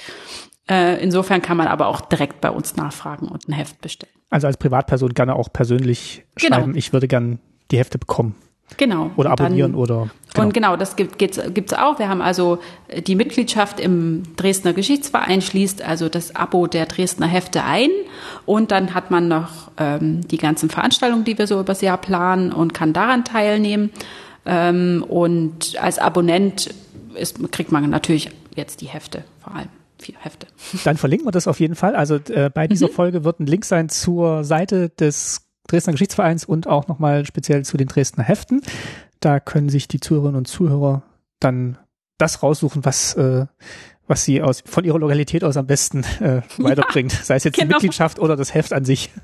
Genau, sehr äh, gern. Wir haben auch noch, ähm, vielleicht, äh, ich weiß nicht, ob wir da schon zu viel verraten sollen, wir, wir planen vielleicht auch noch eine, eine, eine zweite Folge, die sich äh, mit dem Dresdner Geschichtsverein ähm, beschäftigt, aber da gehen wir vielleicht jetzt noch nicht zu sehr ins Detail, das besprechen wir jetzt gleich noch im Nachgang zu, mhm. zur Aufnahme.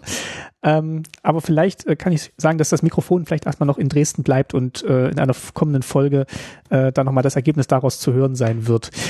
Ich bedanke mich jetzt auf jeden Fall erstmal bei Ihnen, Frau Förster, für die Zeit, die Sie sich genommen haben und ähm, für die Geschichten des Dresdner Geschichtsvereins. Ja, ich bedanke mich auch, dass Sie mich eingeladen haben und ähm, dass Sie Interesse am Geschichtsverein hatten. Schön, dann eine gute Zeit noch und ja, bis bald. Bis bald, vielen Dank. Und das war sie, die 100. Folge von Staatsbürgerkunde mit einem Blick auf Geschichte von unten und auf die vielfältige Geschichtsaufarbeitung. Vielleicht hat der eine oder die andere ja auch Lust bekommen zu graben, wo er oder sie steht. Schaut doch mal, ob es bei euch in der Nähe eine Geschichtswerkstatt oder einen Verein gibt. Vielen Dank auf jeden Fall an Daniel Börner und Dr. Caroline Förster für ihren Besuch und die Informationen zu ihrer Arbeit.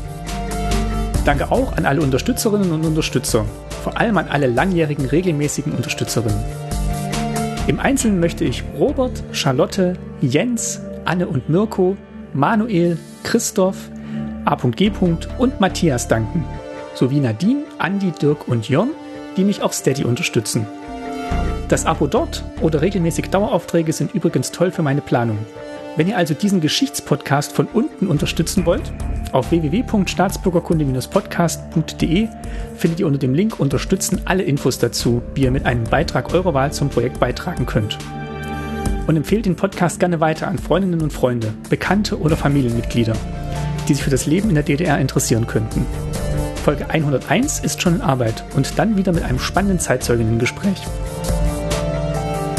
Ein Dankeschön geht auch wie immer an das DDR-Museum Berlin, das diesen Podcast unterstützt. Schaut gerne mal auf der Website oder dem Blog vorbei. Neben dem eigentlichen Museumsbesuch bietet das Haus noch viele weitere Informations- und Bildungsangebote. Ich packe euch einen Link dazu in die Show Notes. Und falls ihr Unterstützung bei euren eigenen Podcast-Projekten benötigt, kommt gerne mal vorbei auf www.daselbst.de. Da könnt ihr mich für Workshops, Beratungen und Auftragsarbeiten engagieren. Für heute sage ich aber nun Danke an euch fürs Zuhören, für eure Begleitung während der letzten 100 Folgen von Staatsbürgerkunde und bis zur nächsten Folge. Tschüss, euer Martin.